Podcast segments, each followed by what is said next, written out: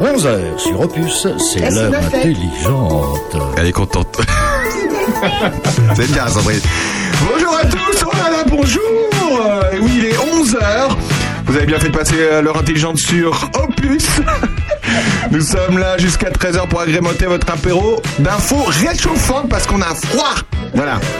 Nous allons évoquer tout ce qui se passe sur notre commune et bien plus encore. Ils sont les piliers de cette émission et sont les garants du niveau des verts et de la culture. Sandrine Manteau. Salut Sandrine. Oh, écoutez, bonjour à tous. Vraiment, c'est ravissant ce petit jingle là. Merci, Bah, merci. merci, merci. François Jandot. Salut François. Bonjour. On leur a demandé de passer à l'heure intelligente pour prendre l'apéro avec nous. À nos côtés, ils ont évidemment répondu présent. Samedi dernier, ils ont inauguré le sentier de la biodiversité à Prunois et seront avec nous. Écoutez ça, du gratin. Elodie Ménard, maire de Charnier-Auret-de-Puisé. Irène Olrier, conseillère départementale du canton de Charnier-Auret-de-Puisé. Jean-Philippe Sonia Rigui, président de la communauté de communes de Puisé-Forterre. Guillaume Larrivé, député de la première circonscription de Lyon. C'est pas une blague, hein mais également Gilles de Mercement, conseiller régional en charge de l'agriculture biologique, Cédric Foutel, chargé de projet au Conservatoire d'espaces naturels en Bourgogne, Gaëlle Massé, directrice du CPIE Yonne-Nièvre, Sarah Dujardin, chargée d'études au sein de la LPO Bourgogne-Franche-Comté. Oh là là, avec tout ça, je sais même pas comment on va rentrer là-dedans. Des débats que nous avons enregistrés samedi dernier après l'inauguration du Sentier de la Biodiversité que nous avons inauguré. Puis nous ouvrirons le débat sur la nature en général. Vaste sujet, évidemment. Restez avec nous, évidemment. Le Théâtre Bleu sera avec nous enfin, Sandrine. Ah, c'est un très très bel endroit. Je vous, je vous encourage à le découvrir cette saison, si ce n'est fait depuis quelques années Et déjà. Eh oui, on sera avec euh, Sylvie Potier par téléphone. Bernard Lecomte sera là également avec le quart d'heure de l'actu. Ah, une, dans une semaine, on vote, c'est cool, super. Vous avez bien fait de passer à l'heure intelligente sur Opus jusqu'à 13h. Restez avec nous. Hier, il a neigé. Et ça, Marie Laforêt l'a bien compris. Déjà en 77, elle l'avait déjà compris. A tout de suite dans l'heure intelligente, on est ensemble jusqu'à 13h. Il a neigé sur le soir où ils se sont quittés. Le brouillard sur la mer s'est endormi. Et Yellow, sa marine fut engloutie. Et Jude habite seul, un cottage à Chelsea. John et Paul, je crois, sont les seuls à qui elle est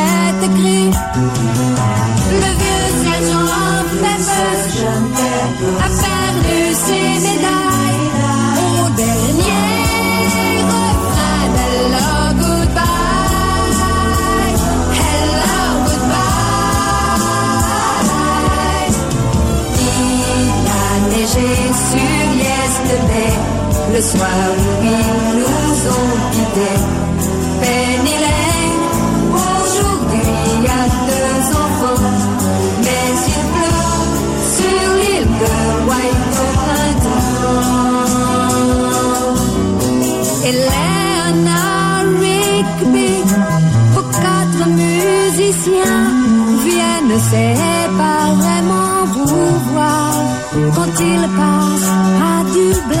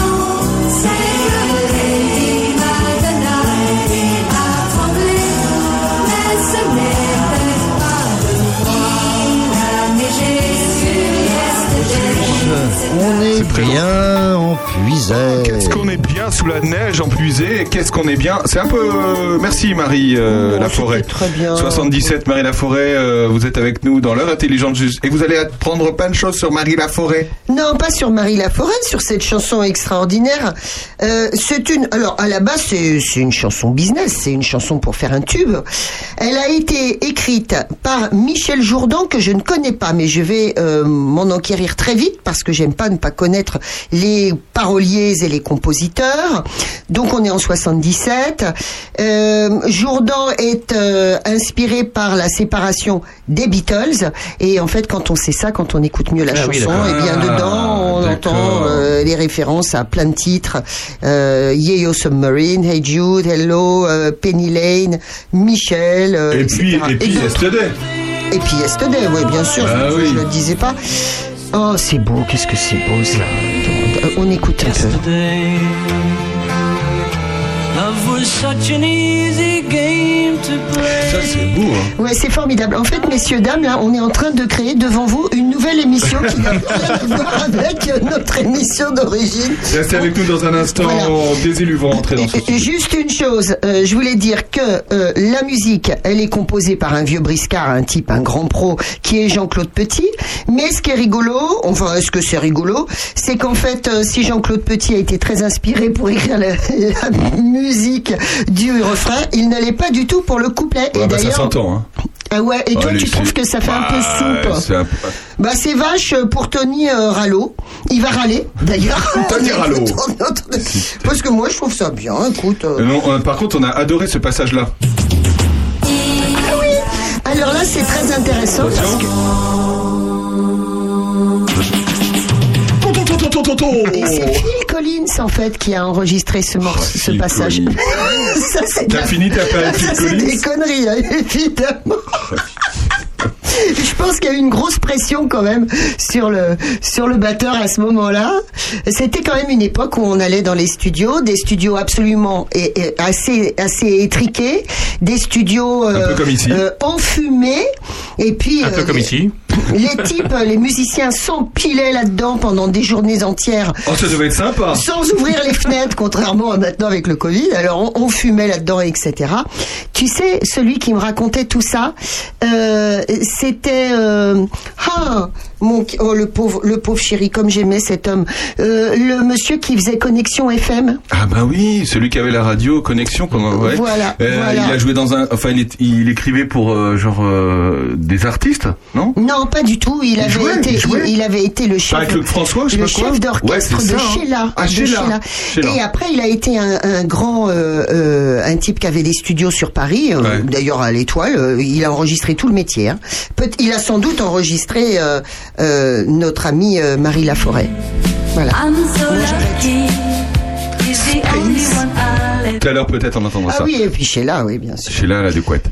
Euh, Qu'est-ce que je veux dire? Est-ce que vous étiez au sentier de la biodiversité samedi dernier, vous qui nous écoutez, puisque c'était l'inauguration de ce sentier? Ce projet a été lancé en 2015 par l'association Enfance et Loisirs pour tous. Euh, en gros, l'idée c'était, euh, bah, c'est les bases un petit peu de cette association. hein, c'est un petit peu la nature, hein, François. Ben, hein? le- L'environnement, c'est un axe fort de- du projet associatif de l'association. Euh, et il est repris encore cette année dans le projet pédagogique de l'accueil de loisirs à destination des enfants, au même titre que la santé d'ailleurs. Euh, Les deux étant liés. Hein. Oui, bien sûr, tout à fait. Et donc le sentier pédagogique, ouais, comme tu l'as très bien dit, bah, c'est un projet long, hein, euh, oui, démarré en, en, en 2017 sous l'impulsion, bah, tout d'abord l'idée de, de Anne Jandot, euh, que j'aime beaucoup, et de Sarah, Oui, du, Sarah Dujardin, qui était à l'époque animatrice euh, au sein de l'association, euh, euh, justement animatrice nature. Elle a rejoint depuis, tu l'as très bien dit, la, la, la LPO. On l'a vu partir avec regret d'ailleurs, mais on est très, très heureux pour elle qu'elle ait pu euh, rejoindre la LPO. Elle s'est envolée vers la. Voilà, LPO. Et puis elle revient ici souvent quand même, François. Ah oui, bien sûr, Hein bah, elle était, elle était Elle là est encore invitée samedi. régulièrement. Et, Et et elle vous l'entendrez tout à l'heure. Et elle fait surtout partie aujourd'hui de la commission nature de l'association, qui est une, une commission très très euh, très vivante. Euh, et donc sous l'impulsion de cette commission nature, euh, le projet a pu euh, prendre forme, aidé à l'époque par la par la municipalité de l'époque. Et la, la municipalité actuelle a repris le projet, etc. Et nous a permis donc du coup, euh, voilà, l'inauguration très très belle, très émouvante pour nous euh, de, de samedi dernier. C'est vrai que c'était très émouvant. euh, J'y étais également. euh, tout le monde était invité d'ailleurs pour cette inauguration. Enfin, du- C'était émouvant, c'était gay quand même. Non, mais c'était. Oui, C'était Alors, c'était- c'était ah c'était- c'était- c'était gai, joyeux, euh, mais à titre personnel, et puis pour les, voilà, les personnes qui ont pu s'investir dans ce projet, qui encore une fois, je le rappelle, a été très long, c'était c'était émouvant de voir enfin concr- concrétiser. Ouais, c'est pour ça. Y émouvant parce que ça faisait longtemps. hein. Il y avait plein de sourires. hein, C'est c'est Le, formidable. le sentier de la biodiversité, il se trouve à Prunois. Quand vous arrivez à Prunois de Charny, il y a un petit étang, vous savez, une petite fontaine qu'on appelle à gauche. Là, vous vous garez et vous avez un petit pont. Vous passez ce petit pont au-dessus de la petite rivière et là, vous arrivez et vous allez suivre le, un chemin qui est euh, le chemin de la biodiversité, mais un chemin également éducatif, c'est-à-dire qu'on va de point en point. Vous y allez avec vos enfants et puis euh, et puis même vous, vous allez apprendre plein de choses. Vous tournez des vous tournez des, des petites choses et vous découvrez les pattes de quelle patte correspond à tel animal. Voilà, c'est hyper Ça, c'est très compliqué bien ça, à comprendre. Non. Vous tournez des petites choses et donc vous découvrez quelle patte correspond à quel Mais animal. non, mais c'est vrai. C'est- bon, des petits, ce sont des modules en bois, Oui, comme ça. des jeux pédagogiques en Voilà. bois, et on tourne. C'est ça les petites Exactement. choses à tourner. Voilà. Et donc on a fait le tour avec euh, bah, avec avec tous ceux que vous allez entendre euh, là dans un instant, puisque était présent euh, la maire de Charnier et de Elodie Ménard, Irène Elrier, conseillère départementale, Jean-Philippe Sonia-Rigui, président de la communauté de Tu communes, dit, et hein, Guillaume. Larrivé. Je l'ai dit parce qu'en fait ils ont euh, plus ou moins tous euh, participé Ah, au bien sûr, projet. bien sûr. Euh, et en fait, il faut le dire, c'est des projets qui sont euh, à Donc, c'est-à-dire que notre argent, souvent je le dis public, sert à des projets tels qu'est le sentier, Ah bah, tel le qu'est la coup- radio. Voilà, pour le coup, ça Voilà. a été très bien Voilà. utilisé. Et donc, juste après l'inauguration, je suis allé les voir et je leur ai dit, est-ce que vous pourriez nous dire un petit mot à la radio? Et, eh ben, ils ont tous débarqué dans ce studio. Guillaume Larrivé s'est assis à côté de vous, euh, enfin à votre place, Sandrine. Et l'autre, il- non mais, alors que ce- François est en train d'ouvrir sa bouteille de champagne. Non mais Alors, franchement. merci de dire euh, euh, d'où provient ce, ce drôle de son. C'est vraiment leur intelligente. hein. Alors, euh, je- on vous laisse avec tout ce beau monde. Euh, ça dure euh, un peu plus de 15 minutes et on en reparle juste après. À tout de suite.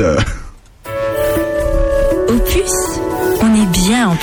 Ah, qu'est-ce qu'on est bien empuisé On est à Pruno aujourd'hui, nous sommes le samedi 26 mars et nous venons d'inaugurer le chemin de la biodiversité qui se trouve à quelques pas de ce studio. Et ils sont élus et sont, on a la chance de les avoir dans ce studio. Elodie Ménard, bonjour. Bonjour. Bonjour, elle est maire de Charny-au-Répuisé. Irène Olrier, bonjour, conseillère départementale. Bonjour. Bonjour. Guillaume Larrivé, député de la première circonscription de Lyon. Bonjour. Bonjour.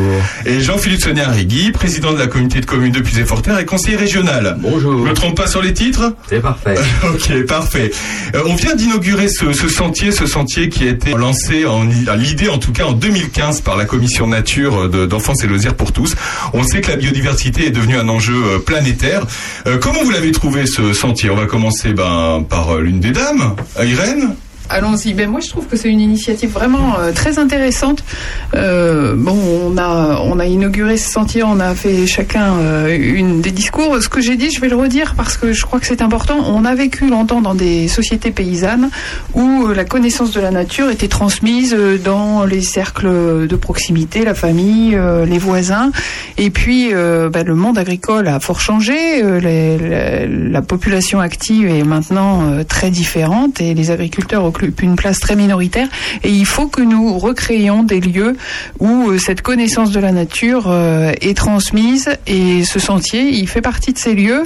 Et je trouve que c'est une très très bonne initiative. Ah bah, j'espère qu'il sera très fréquenté. Bah, Madame Ménard, ce projet a été lancé en 2017. Est-ce que euh, vous êtes contente aujourd'hui de, de l'inaugurer Parce que vous, allez, vous étiez conseillère municipale aussi avant. Qu'est-ce que vous ressentez aujourd'hui du coup? Alors, je suis plutôt ravie et puis euh, l'avoir découvert euh, autrement que sur du papier, c'est encore, euh, c'est encore mieux. Euh, je le trouve très ludique et donc accessible à tous les publics.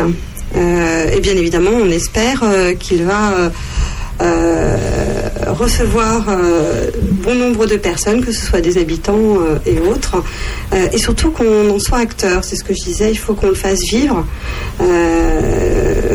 Et puis, euh, puis voilà, que ce soit autre chose qu'une simple découverte. Il faut qu'on le fasse évoluer avec le temps aussi. Et puis c'est attractif. Vous l'avez euh, souvent, euh, vous l'avez dit aussi dans vos discours tout à l'heure. C'est vrai que c'est un. Euh, euh, Monsieur l'arrivée, euh, Guillaume, la biodiversité. On sait que c'est un enjeu, je le disais tout à l'heure, mondial pour les enfants. Dans votre discours tout à l'heure, vous avez justement parlé de, de ces enfants et, euh, et du monde qu'il faut leur faut laisser justement. Oui, je crois euh, profondément que la nature, euh, c'est notre, euh, c'est notre maison. Euh, nous l'habitons, nous en sommes les, les locataires et, et notre responsabilité, c'est de tout faire pour la transmettre en éveillant les consciences de la jeunesse. Et tout est lié. Les grands choix nationaux dont l'Assemblée nationale et le gouvernement ont la responsabilité en termes d'aménagement des transports, en termes d'habitat, d'urbanisme, d'énergie, ces grands choix nationaux que, comme député, j'ai la responsabilité à- à- avec d'autres euh, de, de- de définir et de, et de mettre en œuvre, ils doivent être articulés avec des actions concrètes de terrain. Et moi, je suis hyper content de voir que des associations, des communes, comme c'est le cas à Charny depuis plusieurs années, une, la communauté de communes de Puisé-Forterre, le conseil départemental de Lyon, le conseil régional de Bourgogne-Franche-Comté, bref, toute cette équipe du territoire, eh bien, elle réussit euh, à faire des trucs très, très concrets qui sont extrêmement utiles. Moi, j'étais content ce matin euh, de voir dans le regard euh, de ces enfants un intérêt, un éveil, euh, une envie euh, de comprendre la nature, de la regarder, de la respecter, de, l'écouter et au fond euh, de la jardiner. Voilà, la nature est notre notre jardin. Euh, c'est pas une nature brute, c'est une nature qui qui vit, qui évolue. Euh, Nous en sommes euh, nous en sommes partie prenante, nous en sommes acteurs, nous en sommes euh, responsables. Et voilà, je trouve c'est c'est une chouette initiative. Et j'ai aussi envie de revenir lorsque les herbes auront grandi et lorsque, si j'ai bien compris, on aura réussi à faire un lien entre ce sentier de la biodiversité et euh, la fabuloserie à d'ici. Je trouve que ça serait formidable de réussir à, unir euh, la nature et la culture. Euh, et c'est un, c'est un beau projet, je trouve, pour le territoire. Et c'est vrai que ça va être sympa. Vous allez voir quand les herbes vont arriver à 1 mètre, 1 mètre 50, même ils vont arriver au-dessus des enfants, euh, ce sentier va être encore mieux. Monsieur Sonia Rigui, merci euh, d'être là. Président de la communauté de communes de Puisé-Forterre. Ça, c'est un projet que vous portez également depuis euh, des années, hein, puisque ça fait partie de cette communauté de communes, et je le disais, qui a été lancé en 2017. hein. Il y en a beaucoup des projets comme ça en Puisé-Forterre Alors d'abord, la, la, pizza forterre a toujours été, et, c'est même, euh, je le disais encore devant euh, la, conférence euh, jeudi dernier de où Monsieur Letreux du GIEC est venu nous parler du réchauffement climatique et des difficultés que rencontre la planète actuellement. Et je le disais, la communauté de communes s'est toujours inscrit dans la politique environnementale et le respect de l'environnement, je l'ai pour deux titres, à deux titres. D'une part parce que c'est fondamental pour nous, c'est également fondamental pour l'économie du territoire, puisque notre territoire est un territoire à vocation euh, de préservation de la nature, tout en étant bien sûr dynamique. Et dans la continuité de ce qu'avait fait Alain Drouin avant, c'est-à-dire dans le pays puis Forterre, qui était déjà très avancé dans les programmes leaders, notamment on en voit aujourd'hui la, concrétisation.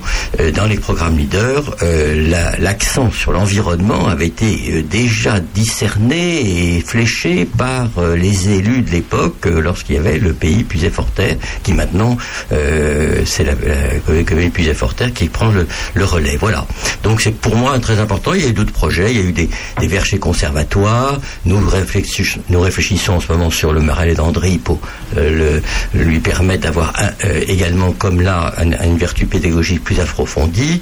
Nous avons un certain nombre de projets qui sont autour de la biodiversité, de du respect de l'environnement et euh, de la pédagogie auprès des jeunes. L'envie de se mettre au vert, on l'a senti euh, également pendant les, différents confinements. On a senti que euh, les citadins, qui se trouvent à une heure et demie d'ici, avaient envie de vert. Et chacun dans vos discours tout à l'heure, vous avez justement souligné ça. Est-ce que notre territoire de Puisé-Forterre peut être justement attractif sur ce plan environnemental? Et, et vert entre guillemets Tout est lié. Tout est lié, Guillaume. Nous sommes dans Lyon, euh, la Bourgogne près de Paris. C'est pas un hasard si euh, le député que je suis est venu deux fois à Charny cette semaine. Il y a quelques jours, on avait avec le président du département, Patrick Gendreau, euh, lancé euh, la fibre optique, c'est-à-dire l'accès à un numérique de très grande qualité. C'est la même chose, si j'ose dire, que la biodiversité, parce que tout ça est lié. On est la Bourgogne, un coin de- de verdure, de nature, avec un environnement extraordinairement privilégié, mais on a aussi le devoir de se connecter à la dynamique positive de la métropole francilienne. Et on le voit bien, lorsque une famille euh, regarde autour de la région parisienne où elle a envie de s'installer, c'est sûr que venir en puiser dans un endroit qui est magnifique, mais qui aussi est un endroit où on peut travailler parce qu'il y a une connexion Internet, parce qu'il y a du téléphone portable, ça change tout. Et je crois que la, la dynamique, la mayonnaise est en train de prendre en réalité en ce moment. Et euh, c'est hyper positif, je crois, pour l'avenir. Irène Elrier, vous, vous rejoignez les, les propos de Guillaume Larrivé. On est attractif sur, euh, sur la verdure, on va dire. si je Oui, puis je dire. Que la Puisée euh, est vraiment un territoire préservé et très chanceux de ce point de vue-là. Il y a un- une qualité euh, de vie qui est réelle, mais qu'il faut euh, en effet accompagner.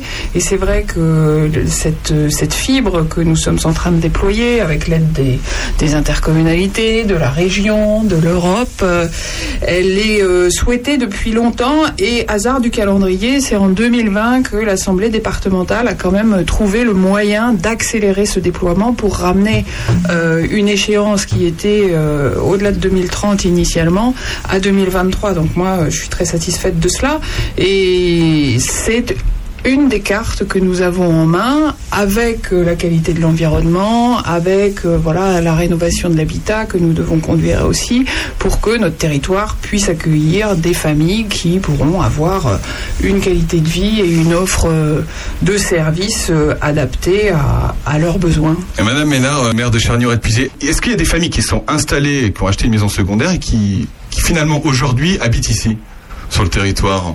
Alors oui, on a, on a quelques familles qui se sont installées avec des enfants qui, euh, euh, dont les enfants sont dans nos écoles euh, et qui ont choisi en effet un, nouveau mode de vie lié au télétravail. Et je dirais que c'est voilà, c'est une opportunité pour nous. Je voulais juste revenir sur cette sur l'urbanisme un petit peu, c'est qu'il faut arriver aussi à gérer euh, la partie euh, liée à l'habitation, liée euh, à l'environnement, le milieu agricole, et puis aussi nos zones économiques. Et c'est vrai que on a vu il y a quelques années des deux plans locaux d'urbanisme, nous sur Charnier et Puissé, ce qui n'est pas toujours très très bien passé, ce qui ne passe pas toujours très très bien au niveau des habitants. Mais c'est important aussi de garder euh, ces espaces euh, voilà, naturels euh, comme on peut euh, avoir euh, aujourd'hui. Est-ce que vous avez toujours été chacun de votre côté sensible à la, à la nature en général? On dit la biodiversité, c'est un nom qui est un peu complexe. Ou est-ce que vous sentez, vous, quand vous rencontrez, parce que vous êtes, vous êtes euh, chacun de, de votre côté de, de puiser, est-ce que vous avez senti que les habitants avaient envie que les, vous, élus, avancez sur ces points, sur ces sujets justement À l'évidence, il y a une prise de conscience généralisée de l'urgence. Voilà. Euh, moi, j'ai toujours été intéressé par la nature parce que j'adore le jardinage et parce que. Vous adorez le jardinage Ouais, ouais. Voilà, on a des infos, beaucoup le voilà. jardinage. Ouais, c'est un scoop. Les rennes aussi, d'ailleurs, je crois. Il y a une sensibilité euh, en, en faveur de la nature, mais je crois voilà qu'il y, a- il y a une prise de conscience et les générations nouvelles euh, vont beaucoup pousser, euh, beaucoup pousser là-dessus. Il y a, il y a un- juste un petit point que je voudrais ajouter. Il faut aussi euh, que euh, dans le monde éducatif, et je pense à l'éducation nationale, les, collèges, les, les écoles, euh, on, fasse la, pédagogie euh, tout à fait, tout à fait nécessaire. Il y a une dizaine de jours, on était avec l'inspecteur d'académie Vincent Aubert au collège Michel Gondry de de, Charny, euh, qui est donc désormais labellisé territoire éducatif rural. Et moi, je fais toute confiance à Laurence Rollin, euh, le principal du, collège, pour mettre en œuvre des, actions intéressantes pour les sixièmes, les cinquièmes, les quatrièmes, les, les, troisièmes. Voilà, c'est les générations nouvelles qui seront en charge de ça dans dans quelques dans quelques années. Et nous, on est là pour euh, pour transmettre. Monsieur Sénérigui, est-ce que vous, quand vous, vous êtes en conseil communautaire, est-ce que vous avez dit à vos élus justement de s'emparer de cette question euh, environnementale? Mais j'ai pas eu besoin de le- leur dire. Ils l'avaient déjà. euh, ils sont très sensibles à cette question, pour la majeure partie. hein. Euh, moi, je dis, je rejoins ce qui a été dit à l'instant. et Je rajouterai quelque chose de plus concernant l'attractivité du territoire. Je pense que euh, après la Corse, je le dis toujours après la Corse, la Puisaye et le, et le Perche sont deux régions analogues et qui ont une vraie valeur ajoutée. Comment ça après la Corse? Qu'est-ce que la Corse a de plus que nous, monsieur? C'est simplement des- du sentiment pour moi. Euh, donc, euh, les, donc le, euh, ces deux territoires ont vraiment beaucoup de chances de développement parce qu'ils sont attractifs. On l'a dit tout à l'heure, c'est la nature, mais pour que ça soit attractif, le Perche l'a connu plus tôt. Il faut des services publics. Et il faut des, moyens attractifs, type euh, le centre aquatique que l'on va construire maintenant, qui va commencer au mois d'avril, euh, être construit, euh, des dynamiques territoriales qui font qu'une région est attractive pour les euh, personnes exogènes, de la population exogène qui viennent sur, sur, sur notre territoire. Oui, c'est un tout, vous voulez dire. C'est pas, C'est pas que voilà, tel ou tel sujet. Mm. c'est la nature bien évidemment parce qu'on va en zone rurale pour aller avoir la nature, mais il faut au- à côté de ça, on l'a dit, il y a le numérique, il y a euh, les serv- certains services publics, il y a maintenant nous planchons sur la mobilité qui va être un vaste projet et vaste programme. Euh, il y a un certain nombre de, de facteurs qu'il faut cumuler pour pouvoir être attractif. Mais la Puisaye, Forterre, je tiens à le dire, Puisaye Forterre euh, a tous ses atouts pour le faire. C'est vrai. Irène Je crois que nous avons voulu longtemps euh, être les maîtres et possesseurs de la nature et de manière assez extrême avec l'industrialisation et puis la modernisation de l'agriculture. Et les crises que nous avons vécues très récemment ont permis une prise de conscience générale, parce que certains étaient bien conscients qu'il fallait depuis de, longues années que nous prenions un autre chemin, mais une prise de conscience générale sur le fait que notre rapport à la nature devait évoluer pour euh, pouvoir intégrer ces interactions entre les différents écosystèmes et, in fine, euh, les conséquences de nos actions, enfin anticiper et réguler les conséquences de nos actions sur notre propre cadre de vie. Euh, et je pense qu'on est qu'on vit un moment très intéressant de ce point de vue-là. Jean-Philippe. Oui, je vais juste rebondir sur votre question du départ. Euh, je rappelle que simplement euh, la commune commune puisée Forterre, ensuite de euh, ce qu'a fait le pays, nous avons adhéré au, euh, au TEPOS, au système TEPOS, qui est en fait, euh, au dispositif TEPOS, qui est en fait le territoire énergie positive. En 2050, on, on va vers l'objectif d'un euh, territoire énergie positive. Ça veut dire que chaque bâtiment qui est construit, euh, il y a des normes pour Et qu'en voilà, se, voilà. se- se Normalement, isoler, en gros, c'est- c'est on, ça on va vers cette, cette direction-là. Et récemment, nous avons, il y a deux ans, adhéré au, dispositif Citergie. Et nous sommes la première région de Bourgogne-Franche-Comté, la première collectivité de Bourgogne-Franche-Comté à avoir adhéré à ce euh, dispositif qui est très important et qui nous permet de financer, d'aider et de pouvoir euh, construire une vraie politique euh, environnementale autour de l'énergie. Est-ce que j'avais une dernière question ju- justement pour Guillaume Larrivé Est-ce que vos vos collègues de l'Assemblée ont tous ce sentiment comme vous qu'il faut avancer sur ces sujets ou pas Honnêtement, non, parce que les sensibilités sont diverses, les expériences, les compétences aussi sont, diverses. Ce qu'il faut pas perdre de vue, au-delà des, des choix euh, globaux, c'est que c'est bien chaque personne, chaque personne, chaque citoyen, chaque individu, chaque famille, chaque entreprise, chaque organisation qui va être en charge de tout ça. Et il faut lier l'écologie et le social. hein. Il faut bien, faut bien se dire que la transition écologique, elle va se faire à des rythmes différents en fonction aussi des, des moyens, des capacités des gens. Euh, euh, moi, j'ai envie qu'évidemment tout le monde, dans, dans toutes les couches sociales, euh, bénéficie d'un environnement de qualité, mais j'ai aussi conscience, on voit bien avec le prix du gaz en ce moment, le prix de l'essence, tout ça, que les, les, les transitions vont se faire voilà, à un rythme qui doit permettre de prendre en compte la réalité concrète des gens. On va pas tous passer demain matin à la voiture hybride ou à la voiture électrique, malheureusement. Il y a encore des gens qui vont devoir évidemment utiliser des voitures qui sont euh, pas encore complètement, euh, complètement euh, aux normes environnementales. Donc il y, a, il y a un vrai effort de transition à faire, d'accompagnement par la, par la puissance publique. On va y arriver et de toute manière, on a le devoir d'y arriver. Cette transition, elle est absolument vitale dans la durée si on veut préserver euh, notre nature et si on veut tout simplement essayer de vivre heureux. Bah, merci à tous. C'est tout bon. Chacun dit ce qu'il voulait dire. Puis comme vous avez bien marché, vous avez le droit d'aller boire un petit coup maintenant. hein. Madame Ménard, Madame Elrier. On hyper heureux d'Opus Radio. Ah oui, alors, il eh oui. remercier Aurélien Péco et toute son équipe. Opus, la radio de nos villages, c'est euh, un truc absolument formidable. On a là un outil, un média de, de proximité au service du territoire. Bravo. Et puis on Aurélien. remercie surtout au passage, tant qu'on est dans les remerciements, évidemment la région qui a permis que ce projet se fasse, le département, et on est soutenu également par l'intercommunalité, donc merci beaucoup. Merci à tous, Madame Ménard, Madame Elrier, Monsieur Arrigui et Monsieur Larrivé. À bientôt en puisé. Merci. au revoir, au revoir. À bientôt. On est bien empuisé. Je suis vert, vert, vert, je suis vert de colère contre ces pauvres types qui bousillent la terre, cette jolie terre que nos pères, nos grands-pères avaient su préserver durant des millénaires. Les rivières écument, les usines fument, les moutons mangent leur papa changé en granulés. Les déchets ultimes, la vache pour leur prime, sont un petit cadeau du ciel de nos industriels.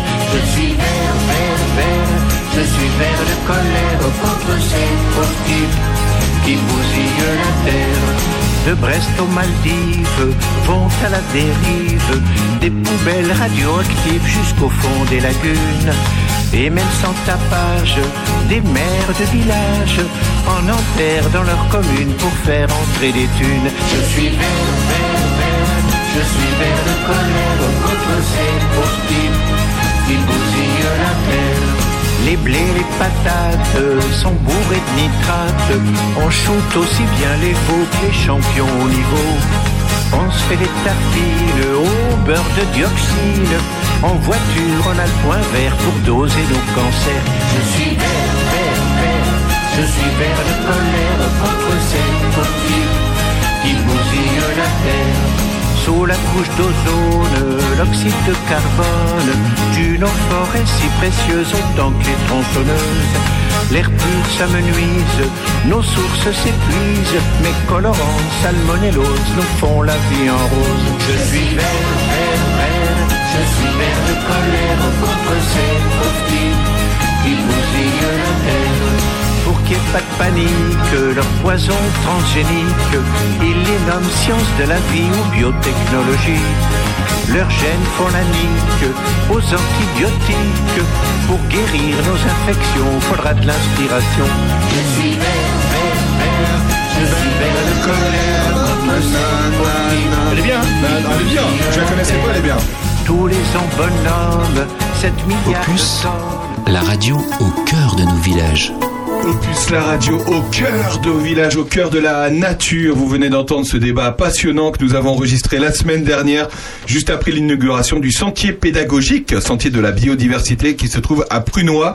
On vous invite évidemment à y aller. Tout à l'heure, dans un instant, on aura un débat avec euh, d'autres personnes qui ont participé à ce projet. Euh, ce projet s'inscrit dans une nature un petit peu euh, déréglée. Hier, il a quand même neigé. Il a quand même neigé sur Yesterday. Oui, euh, moi je voudrais. Des Bah, écoute, tu devais nous poser la question. euh, on a eu des élus là qui s'exprimaient, euh, qui exprimaient leurs préoccupations autour de la nature. Bah, c'est bien, ce sont des élus de terrain qui, qui nous parlent de de- d'environnement. Maintenant, au niveau des, de la présidentielle, il n'y a pas eu grand chose quand même. Il y a, beaucoup de candidats qui n'y pensent pas. C'est vrai qu'on parle Hein pas beaucoup. Bon, évidemment, Jadot en parle, évidemment, les insoumis en parlent, mais à part ça, il n'y a pas grand-chose, hein, c'est maigre. La puis, planète va oui. sauter, mais c'est pas grave. Hein. Il y a une urgence climatique qui est, qui est, qui est folle et c'est vrai que là, le débat il est un peu phagocyté par ce qui peut se passer en Ukraine, etc. Et euh, moi je crains beaucoup que le- les problèmes liés à l'énergie, justement le gaz, etc., euh, les approvisionnements et tout, Ah fassent, bah, euh, passer au second plan euh, euh, le réchauffement climatique et puis que notamment l'Allemagne et tout repartent un peu avec Bah, ses centrales à charbon, etc. hein. Ouais, ça va être compliqué, je crois. C'est très compliqué. C'est-à-dire, ça serait pas une priorité, c'est ça En gros, Ben, si tu mets par les... Non, c'est pire, ouais. c'est un retour en arrière. Il y a une urgence climatique qui se télescope avec une, une, une, une urgence politique en ce moment. Et je, voilà, je, je crains que le- le- les préoccupations environnementales passent au second plan. François. Oui. La nature. La Ça nature. va au-delà de ça, François. Tout à fait. Au-delà de ça. Au-delà de tous ces débats. Oui, on, on parle souvent de nature, mais euh, est-ce qu'on sait au moins de quoi on parle? Qu'est-ce que c'est que la nature? Ben, En fait, le mot nature, il a plusieurs sens. La nature, elle peut être l'ensemble des êtres et des choses qui constituent l'univers. hein. Euh, Quand on dit, par exemple, euh, c'est une merveille de la nature, la nature reprend ses droits, les synonymes, c'est univers, le monde, etc. Un autre sens, un autre sens pardon, est, par, est par personnification. La nature, elle désigne aussi les forces actives et créatrices et, ou les principes euh, ce qu'on appelle les lois de la nature ou euh, en synonyme la force vitale. Encore, la nature, ça peut être aussi l'essence d'un être vivant ou d'une chose, ses caractéristiques, ses propriétés physiques ou morales, ce qui détermine sa personnalité. Euh, on parle ainsi, par exemple, de la nature humaine comme l'ensemble des caractères qui définissent l'homme. Ensuite, n'oublions pas le domaine artistique, où la nature est la réalité perceptible qui constitue l'objet ou le point de départ de l'œuvre que l'on se propose de représenter. Hein, la- la- par exemple, la, la nature morte, ou alors quand on dit d'une peinture qu'elle est plus vraie que nature. Rappelons également l'expression payer en nature, qui signifie payer ou régler une dette avec un moyen autre que monétaire qui n'a pas de valeur pécuniaire, un objet, un service, du temps de travail, une faveur sexuelle, euh, ce qu'on veut, quoi.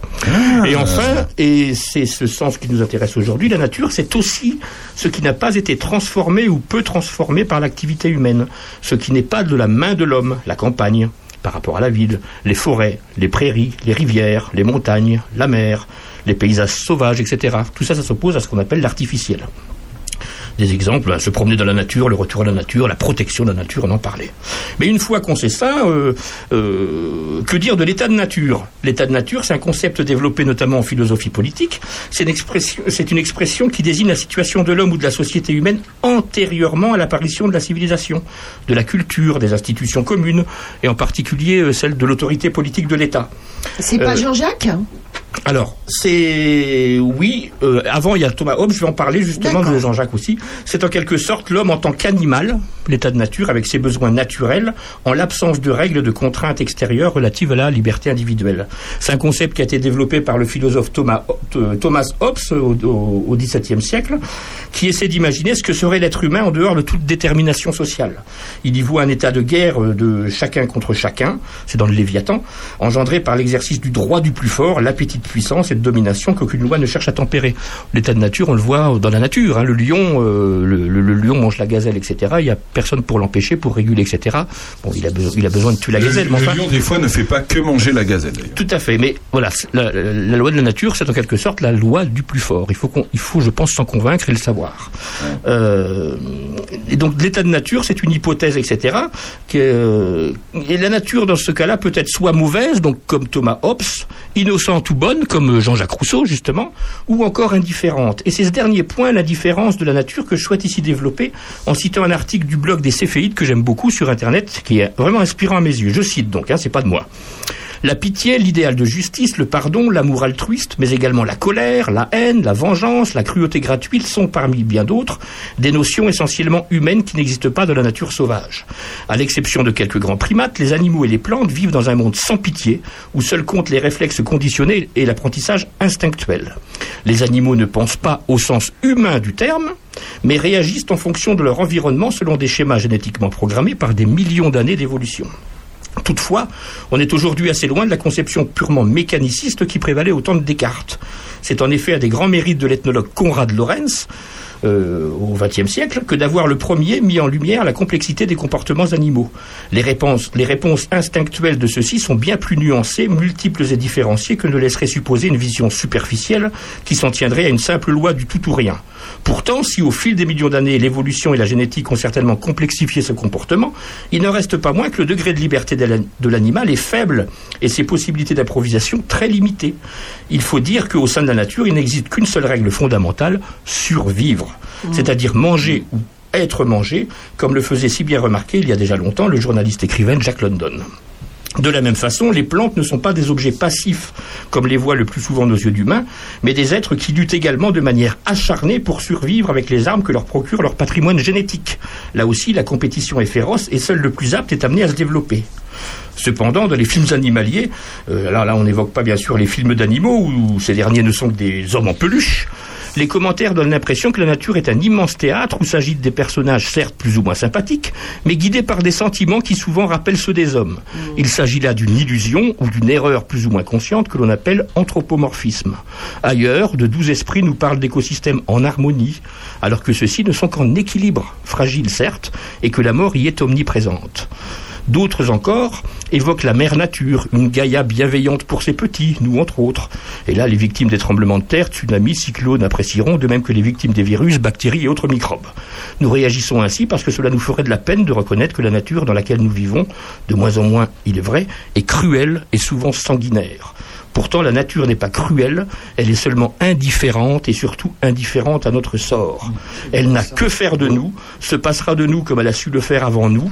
Non, monsieur Trump et consorts, les humains n'ont pas côtoyé les dinosaures, et le fera jusqu'au moment où, dans 5 à 7 milliards d'années, le Soleil aura épuisé son hélium et se transformera en géante rouge, multipliant son rayon par mille et happant peu à peu la Terre dans son halo brûlant à moins que ça ne soit plus rapide par notre action humaine dévastatrice, puisque nous autres humains bouleversons l'équilibre et encore une fois pas l'harmonie de la nature fragile de notre planète par nos modes de vie consuméristes. Moi le premier, je le confesse. Tâchons donc chacune et chacun, de manière résolue et humble, de préserver cette terre bleue comme une orange, comme l'écrivit Paul Éluard dans son recueil L'amour et la poésie. Je vous remercie. Oh là là, le niveau Oh là là là Alors, je, je, je, rem- je remercie, je remercie vraiment trois sites pour ce, pour ce blog qui n'est vraiment pas, de, pas, pas- pas entièrement de moi. La Toupie, où vous trouvez des définitions extraordinaires sur des grandes notions, la liberté, etc., des valeurs essentielles. Le blog des Céphéides qui est très sympa. Et bien sûr, Paul Éluard. Merci. Merci. Ah, c'était très beau, hein, très beau. Ah bah, Oh écoute, on va se mettre une petite musique parce que tout- tu sais que tous les goûts sont dans la nature d'ailleurs. Oui, il paraît. Dans un instant, un autre débat suite à l'inauguration. À tout de suite. Certains l'aiment tard, certains l'aiment chaud, d'autres tartare. Le plaisir n'a pas de mesure. Tous les goûts sont en ma nature. Tous les goûts sont dans la nature. Certains rectos, D'autres pétards, certains versos, d'autres sagittaires. le plaisir n'a pas de censure. Toutes les tendances sont dans ma nature. Tous les sont dans la nature. Certains l'aiment haut, Avec Icar, certains plus mou. D'autres océdars. Faut pas faire de littérature. Tout est écrit dans ma nature. Tous les sont dans la nature. Certains autour, Certains motards, certains métros. d'autres moutards. Le plaisir n'a pas de figure. Toutes les formes sont dans ma nature. Tous les sont dans la nature. Certains l'aiment faux, D'autres sans phare, certains bravos. d'autres bavards. Le plaisir n'est pas la luxure.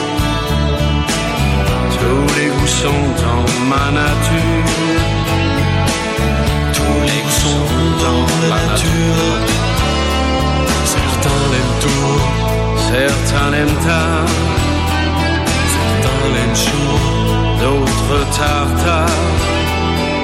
Le plaisir n'a pas de mesure.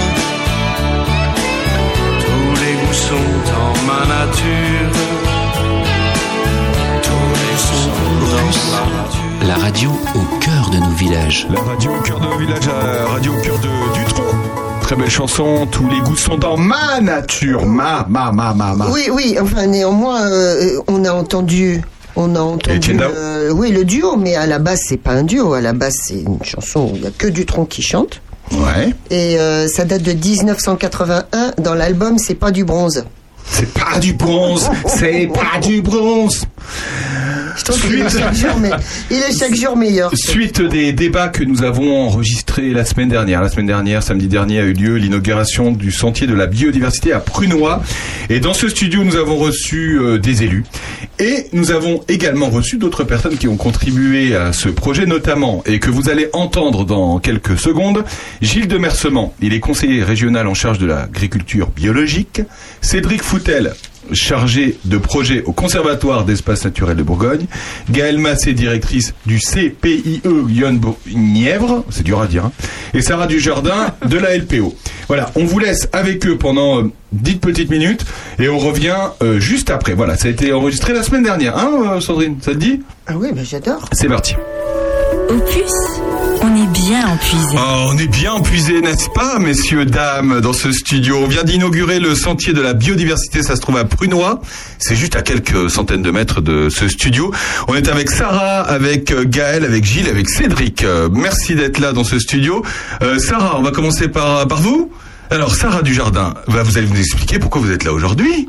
Du coup, dites-nous. Alors, je suis là avec euh, peut-être deux casquettes, si on peut dire ça comme ça. Premièrement, parce que je fais partie de la commission nature, donc qui ont euh, participé à l'élaboration de ce sentier pédagogique euh, sur lequel on travaille depuis. euh, 2015, hein, je crois, hein. ouais, oui, oui, oui. Quelque chose comme ça. Et puis pour la casquette LPO, du coup, euh, parce que la LPO est partenaire euh, de l'association Enfance et Loisirs pour tous, qui est refuge LPO depuis euh, bien 6 ou 7 ans aussi. Donc voilà pourquoi. On a également euh, Gaël avec nous. Merci d'être là, Gaël. Je vous ai vu tout à l'heure expliquer les SH, c'était formidable d'ailleurs. Dites-nous un peu que- quel lien vous avez avec ce chemin de la biodiversité? Ah ben, On en entend parler depuis le départ. Donc euh, au CPIE, on a, eu pas mal d'échanges avec euh, Anne pour, euh, au moment de l'idée du projet. Et puis on, vient tous les ans, au moins une fois, dans le cadre de ce projet, pour faire des, des visites participatives, observer la flore, c'était la première. On a taillé des trognes. Et, euh, et, et- et on a construit une ESH, on a créé des nouvelles trognes. Et ce que je voulais souligner, que j'apprécie beaucoup, et, c'est pourquoi aussi je fais en sorte d'être là à chaque fois, qu'il y a une animation proposée euh, sur euh, le, le thème des sentiers de la biodiversité, c'est la démarche en mobilisant euh, des partenaires euh, de, tout poil, euh, de tout horizon, avec des, entrées diverses sur des temps conviviaux où on a le temps d'échanger, de, construire, d'imaginer ce que va devenir cet espace. Et, aussi d'avoir un, espace qui est complètement relié, intégré à l'enfance à enfance et loisirs pour tous au, bâtiment pour pouvoir faire grandir et, évoluer les, enfants, ados et adultes avec dans la nature et, et c'est un espace d'opportunité pour construire des choses avec le naturel. C'est Et, et la preuve, ça marche, puisque l'idée de 2015 germe aujourd'hui. C'est Cédric Foutel, euh, merci d'être là avec nous. Comment vous avez trouvé l'inauguration de ce matin et quel lien vous avez avec ce projet euh Euh, bah, du coup, euh, je viens au titre du Conservatoire d'espace naturel de Bourgogne. Euh, en fait, on vient en soutien euh, aux collectivités, associations qui mènent des projets. Euh, là, du coup, on a un très beau projet avec une belle dynamique locale. Donc, euh, bah, l'idée, c'est d'accompagner sur des aspects techniques, des aspects de, de gestion des milieux. Euh, des aspects de connaissance. On a aussi participé euh, au diagnostic initial euh, pour mettre en valeur la présence de certaines espèces. Une petite fougère toute petite. Il y en a d'ailleurs des rare. espèces rares Ah ouais, ah bon Des espèces qui rares. avec un nom barbare. C'est-à-dire, c'est quoi le nom barbare L'Ophiogloss vulgaire. Ah oui, d'accord. Ah oui. Qui est une toute petite plante, voilà, très rare en puisée. c'est la seule station du coup de, de puisée forte. Et du coup, vous avez délimité pour pas qu'on marche Euh, L'idée, c'est d'intégrer la gestion et le sentier aussi, qui va permettre finalement la valorisation et la mise en place de la gestion va permettre la préservation de l'espèce. Donc, on arrive à justement, on arrive dans ce projet à concilier bah, mise en valeur du site et préservation de la biodiversité. D'accord. Gilles de Mercement, merci d'être là. Vous êtes conseiller régional. C'est grâce à vous que ce projet, entre autres, en tant qu'élu, a émergé. Et je, j'en profite pour dire que c'est aussi grâce à la région qu'on est là au puce aujourd'hui. Euh, il fallait bien qu'on dise, euh, on, on vous dit merci depuis, euh, depuis 30 semaines qu'on diffuse. Mais voilà, si, Opus si Opus est là, c'est aussi grâce à la la région qui a qui a financé ce projet. Euh, vous, ce projet, bah, vous l'avez suivi euh, depuis le départ et puis vous suivez surtout euh, alors, l'association France et Loisirs depuis pff, depuis euh, 15 ans. Alors oui, à, à d'autres titres que celui de con- euh, conseiller régional, mais euh, euh, ma présence aujourd'hui est effectivement en tant que conseiller régional parce qu'il nous semble important de montrer euh, qu'il n'y a pas de petits territoires, il n'y a pas de petits projets euh, et que en particulier sur des sujets euh, primordiaux dont euh, tout le monde prend conscience au fur et à mesure, comme la biodiversité, comme euh, je le disais tout à l'heure, euh, non pas le changement euh, climatique ou euh, euh, les montées de température, mais le dérèglement climatique où nous, petits hommes que nous sommes dans cette biodiversité, euh, nous avons finalement un impact tellement important qu'il est plus que temps de, réagir et euh, par des actions euh, de pédagogie, de sensibilisation euh, telles que le chemin qu'on a euh, inauguré ce matin, participer non seulement à la vie du territoire, mais à la diffusion du cri d'alarme, de l'attention à avoir sur la préservation de cette biodiversité qui est encore riche chez nous. Il y a beaucoup de projets comme ça qui germent dans vos contrées respectives ou pas, Cédric? Ce genre de projet où, euh, où le fait que voilà on lance un projet en se disant ben voilà c'est un, projet nature et il faut faire attention à la biodiversité est-ce que vous êtes souvent impliqué dans ce genre de projet en tout cas? Oui, sur l'aspect accompagnement, euh, c'est quelque chose qu'on a de plus en plus à faire. On voit que les territoires, euh, en fait, prennent prennent cette, cette cette question en tout cas à bras le corps et ont pas mal, ouais, beaucoup d'initiatives. ouais. Sarah Dujardin vous rejoignez Cédric? Tout à fait, oui. À la LPO, on voit qu'on est de plus en plus sollicité. Euh, Il y a quelque chose qui ne trompe pas, c'est le nombre de salariés qu'il y a à la LPO qui, est, euh, qui grandit d'année en année. Donc ça montre bien qu'on a de plus en plus de sollicitations. Donc euh, c'est vraiment super de voir. vous êtes en association la LPO c'est une association C'est une hein? association, la Ligue pour la protection des oiseaux, de Bourgogne-Franche-Comté, là en l'occurrence. Donc euh, c'est ça. oui. il y a beaucoup d'oiseaux dans le coin là ici? Oui, euh, en Puisée, on est sur un territoire euh, particulièrement préservé avec des espèces vraiment intéressantes. Il faut continuer euh, comme ça. Gaël Gaël vous la nature c'est votre truc j'ai l'impression depuis toujours je suis une nature. Vous êtes une nature, vous êtes une nature. Donc là, c'est un peu la, con- un- la, la concréti- la concrétisation de ce projet-là. Ça, vous deviez l'attendre cette journée-là qu'on a vécu, enfin la matinée qu'on a vécue ce matin. Là. Ouais, enfin surtout, enfin c'est le loisir pour tous et, et Sarah qui depuis euh, très longtemps s'investit pour ça. Euh, mais par contre, ce que je voulais souligner, c'est en écho à ce qu'ont dit mes, mes collègues, euh, c'est qu'on a de plus en plus de demandes d'espaces, espaces de vie sociale, euh, de, de, de périscolaire, école, qui où les, éducateurs, qu'ils soient de l'éducation nationale ou hors les murs, ils ont vraiment envie euh, de développer l'éducation avec, par et dans la nature. Et il y a une très forte demande et là on, accompagne euh, plusieurs euh, structures qui, qui ont besoin d'être outillées et, qui, savent déjà et qui font déjà plein de choses mais qui ont besoin d'être rassurées et, accompagnées dans, ces démarches-là. Et du coup on essaie de les relier avec les, espaces qui sont des espaces publics communs euh, comme les, les espaces communaux et, du coup on a le réflexe conservatoire par exemple sur euh, des questions de d'arriver à, concilier les, les enjeux de d'identification et de de, gestion euh, pour protéger certains milieux et puis les, des démarches pédagogiques à, construire euh, en parallèle.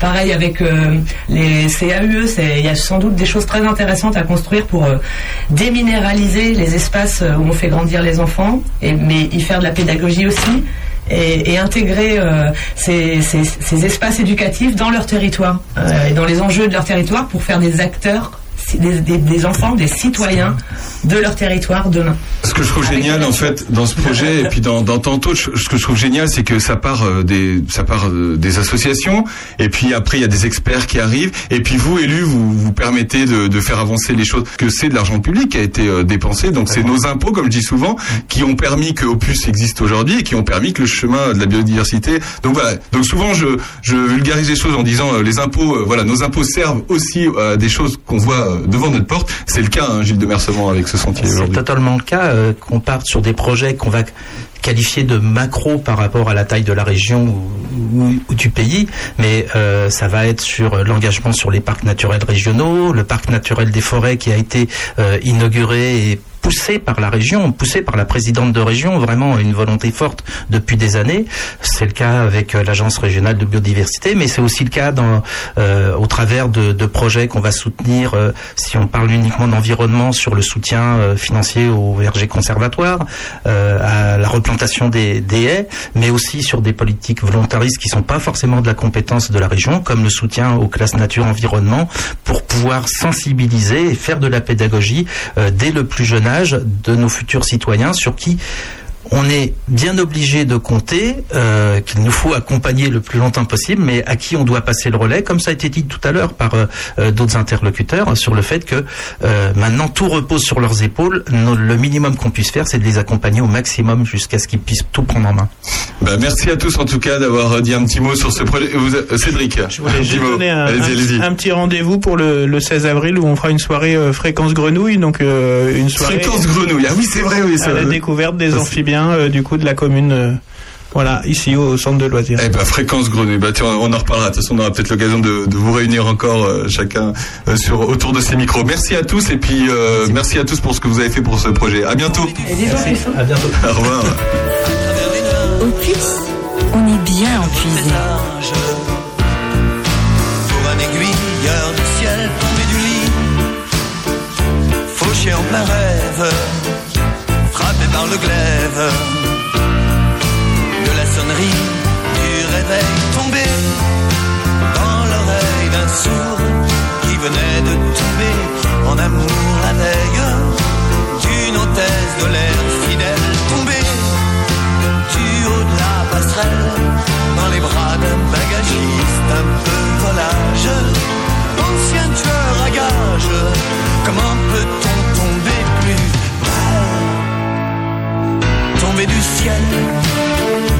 Rebelle aux louanges Chassé par les anges. Du paradis originel Tombé de sommeil Perdu connaissance Retomber en enfance. Au pied du grand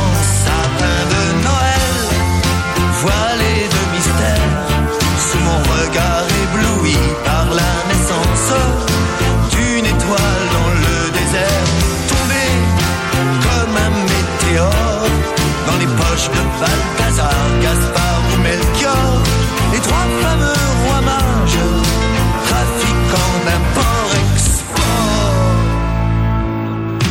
Tomber d'en haut comme les petits couteaux que j'entends tomber dehors par la fenêtre. Quand je m'endors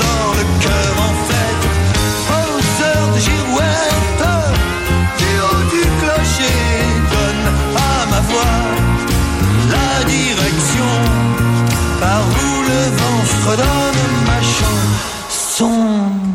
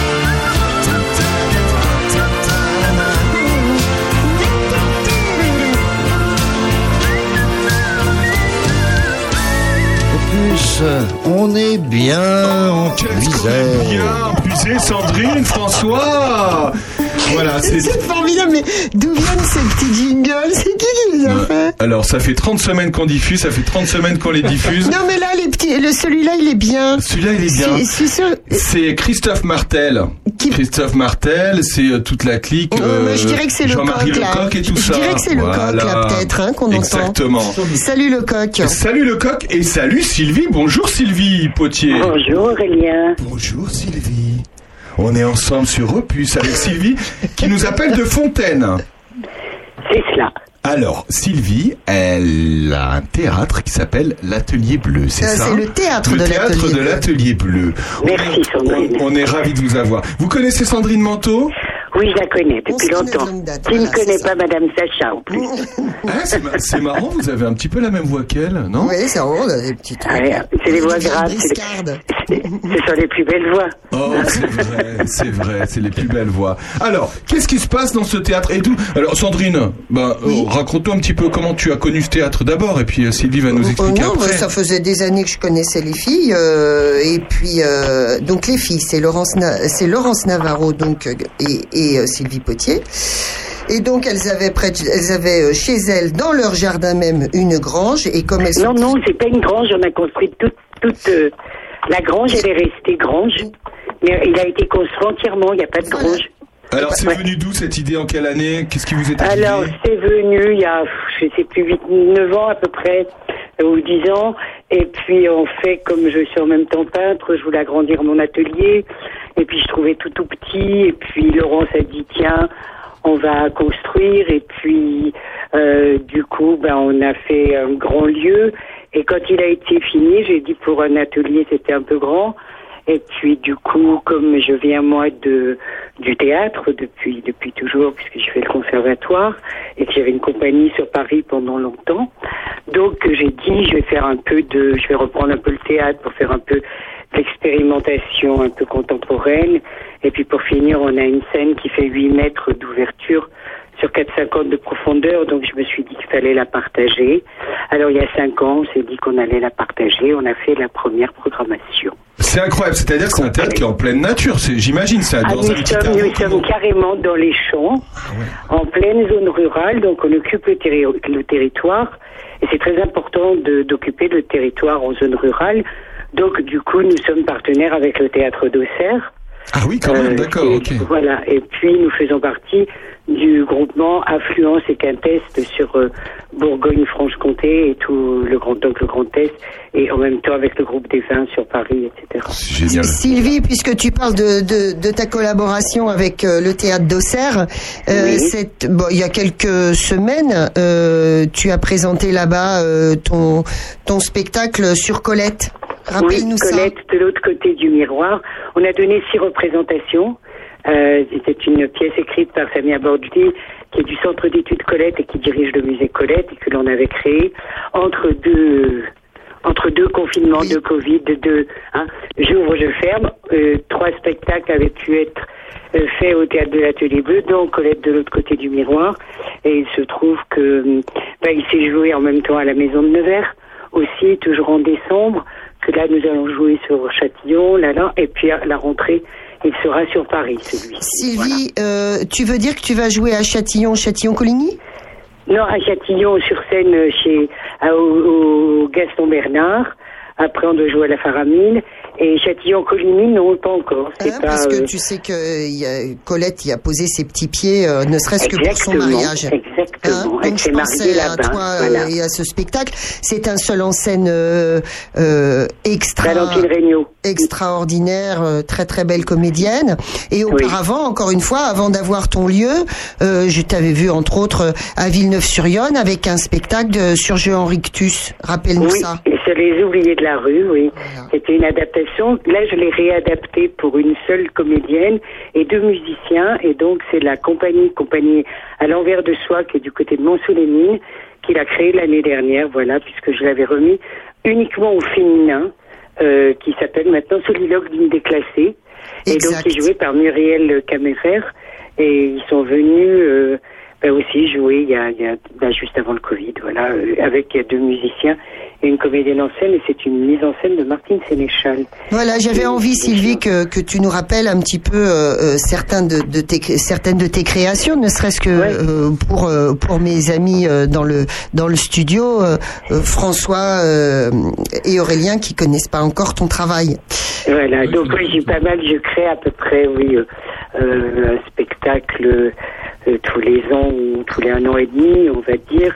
Là, le dernier, c'est donc Colette, et le prochain qui va être bah, sur la programmation du Théâtre de l'Atelier Bleu. Donc avec la même comédienne que le Colette, c'est-à-dire Valentine Regnault, qui est de Lille, nous allons créer Le Petit Prince. Ah ben, ça m'étonne pas, la connaissance, ça ne m'étonne pas. C'était c'est une évidence maintenant maintenant que tu le Et, dis. le- et je le, le crée avec donc Valentine que, que tu as pu voir euh, dans, dans justement le Colette. Et ça va être un petit prince, non pas pour jeune public, mais pour tout public. Alors, voilà, j'ai repris l'essence même du, de la philosophie du petit prince. Formidable. Euh, c'est- dans la programmation de cette année, ça? Oui, c'est dans la programmation de cette année. Alors, raconte-nous mois ta en plus, c'est programmation. très, près- en plus, c'est très près. Oh là parce que là. c'est le deuxième. C'est le 16, 17 et 18 avril. Oh voilà. Il y aura des scolaires avant et il sera créé la euh, deuxième quinzaine d'avril euh, pour Pâques. Ah, il y a des écoles qui viennent euh, vous voir à l'atelier également? Oui, on a des partenariats avec avec des écoles.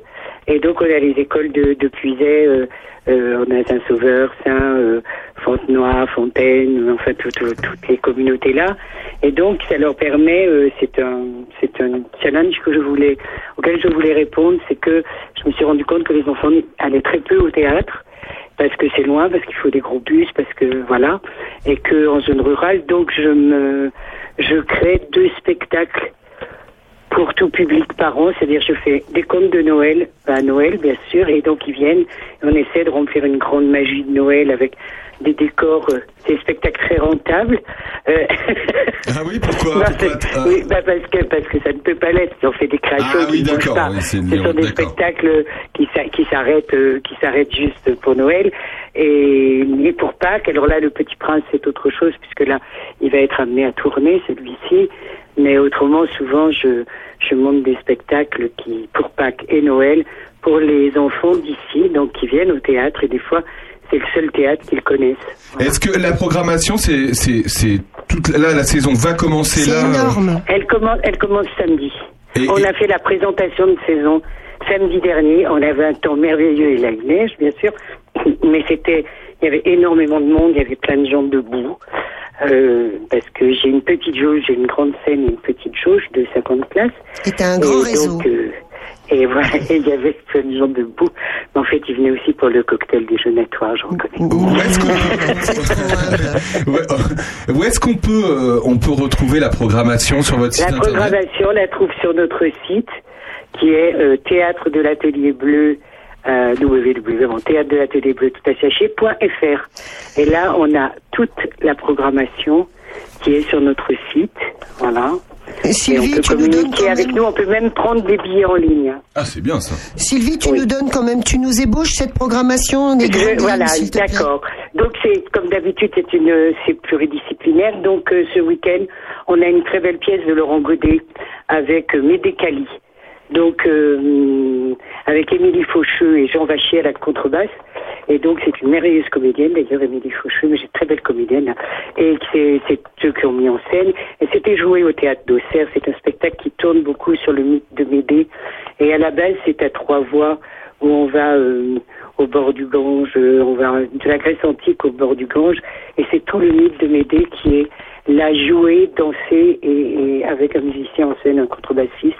Très beau spectacle, donc c'est samedi 2. Alors nos spectacles c'est simple, c'est le samedi 19h, le dimanche 16h. Ah voilà, c'est ça, c'est ce que Le j'allais verre de l'amitié, le verre de l'amitié à l'issue de tous les spectacles. Ah, ça, ça, Voilà. ça, ça, c'est bien. Euh, donc, le samedi 19h et le dimanche 16h. D'accord, ça c'est presque tous les week-ends du coup.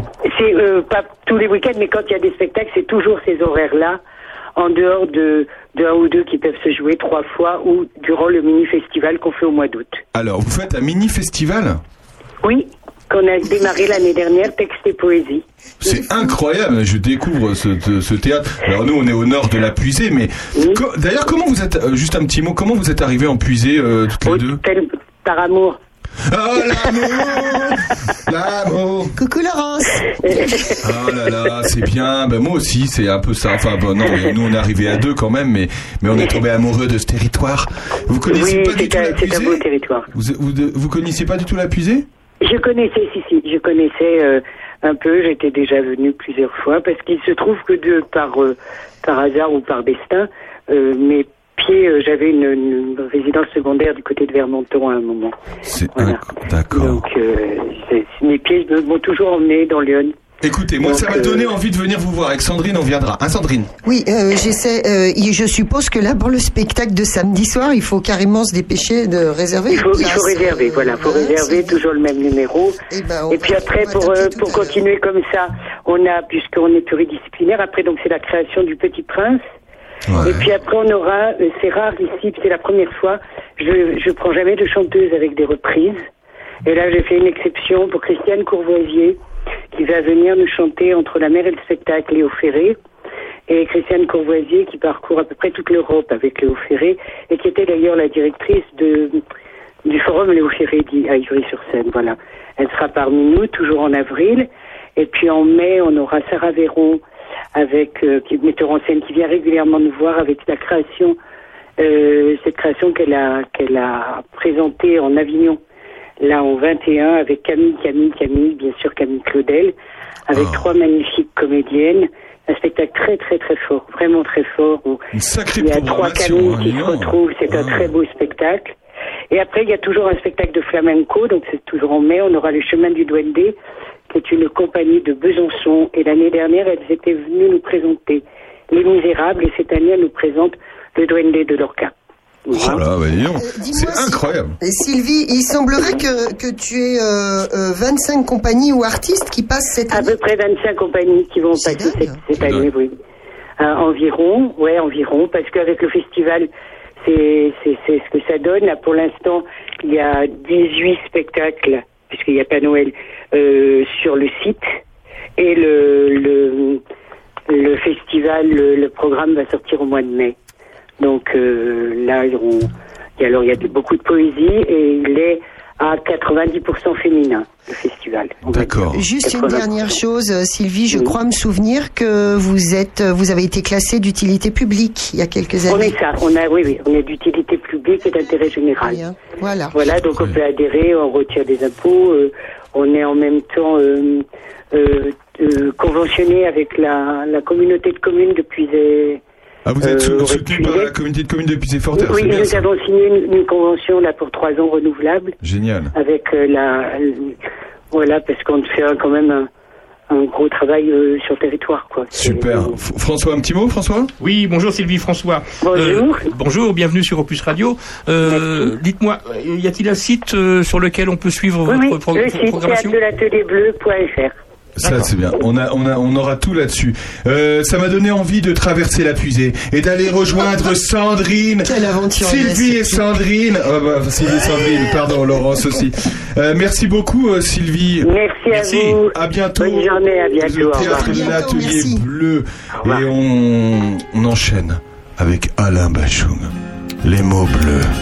À tout de suite Il est 6 heures, clocher de l'église, dans le square, les fleurs poétisent.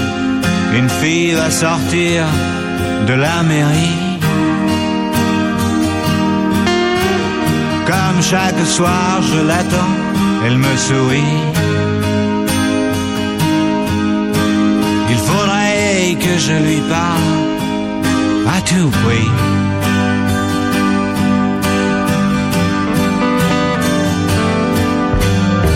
Je lui dirai les mots bleus, les mots qu'on dit avec les yeux.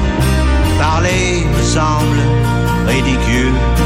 Je m'élance et puis je recule devant une phrase inutile qui briserait l'instant fragile d'une rencontre.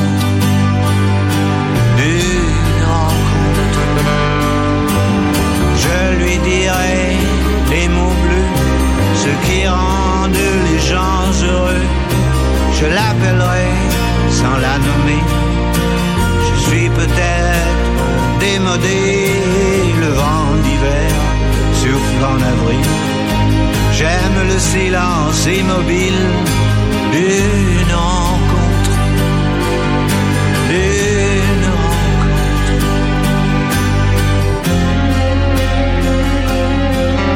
Il n'y a plus d'horloge, plus de clocher. Dans le square, les arbres sont couchés. Je reviens par le train de nuit. Sur le quai, je la vois qui me sourit. Il faudra bien qu'elle comprenne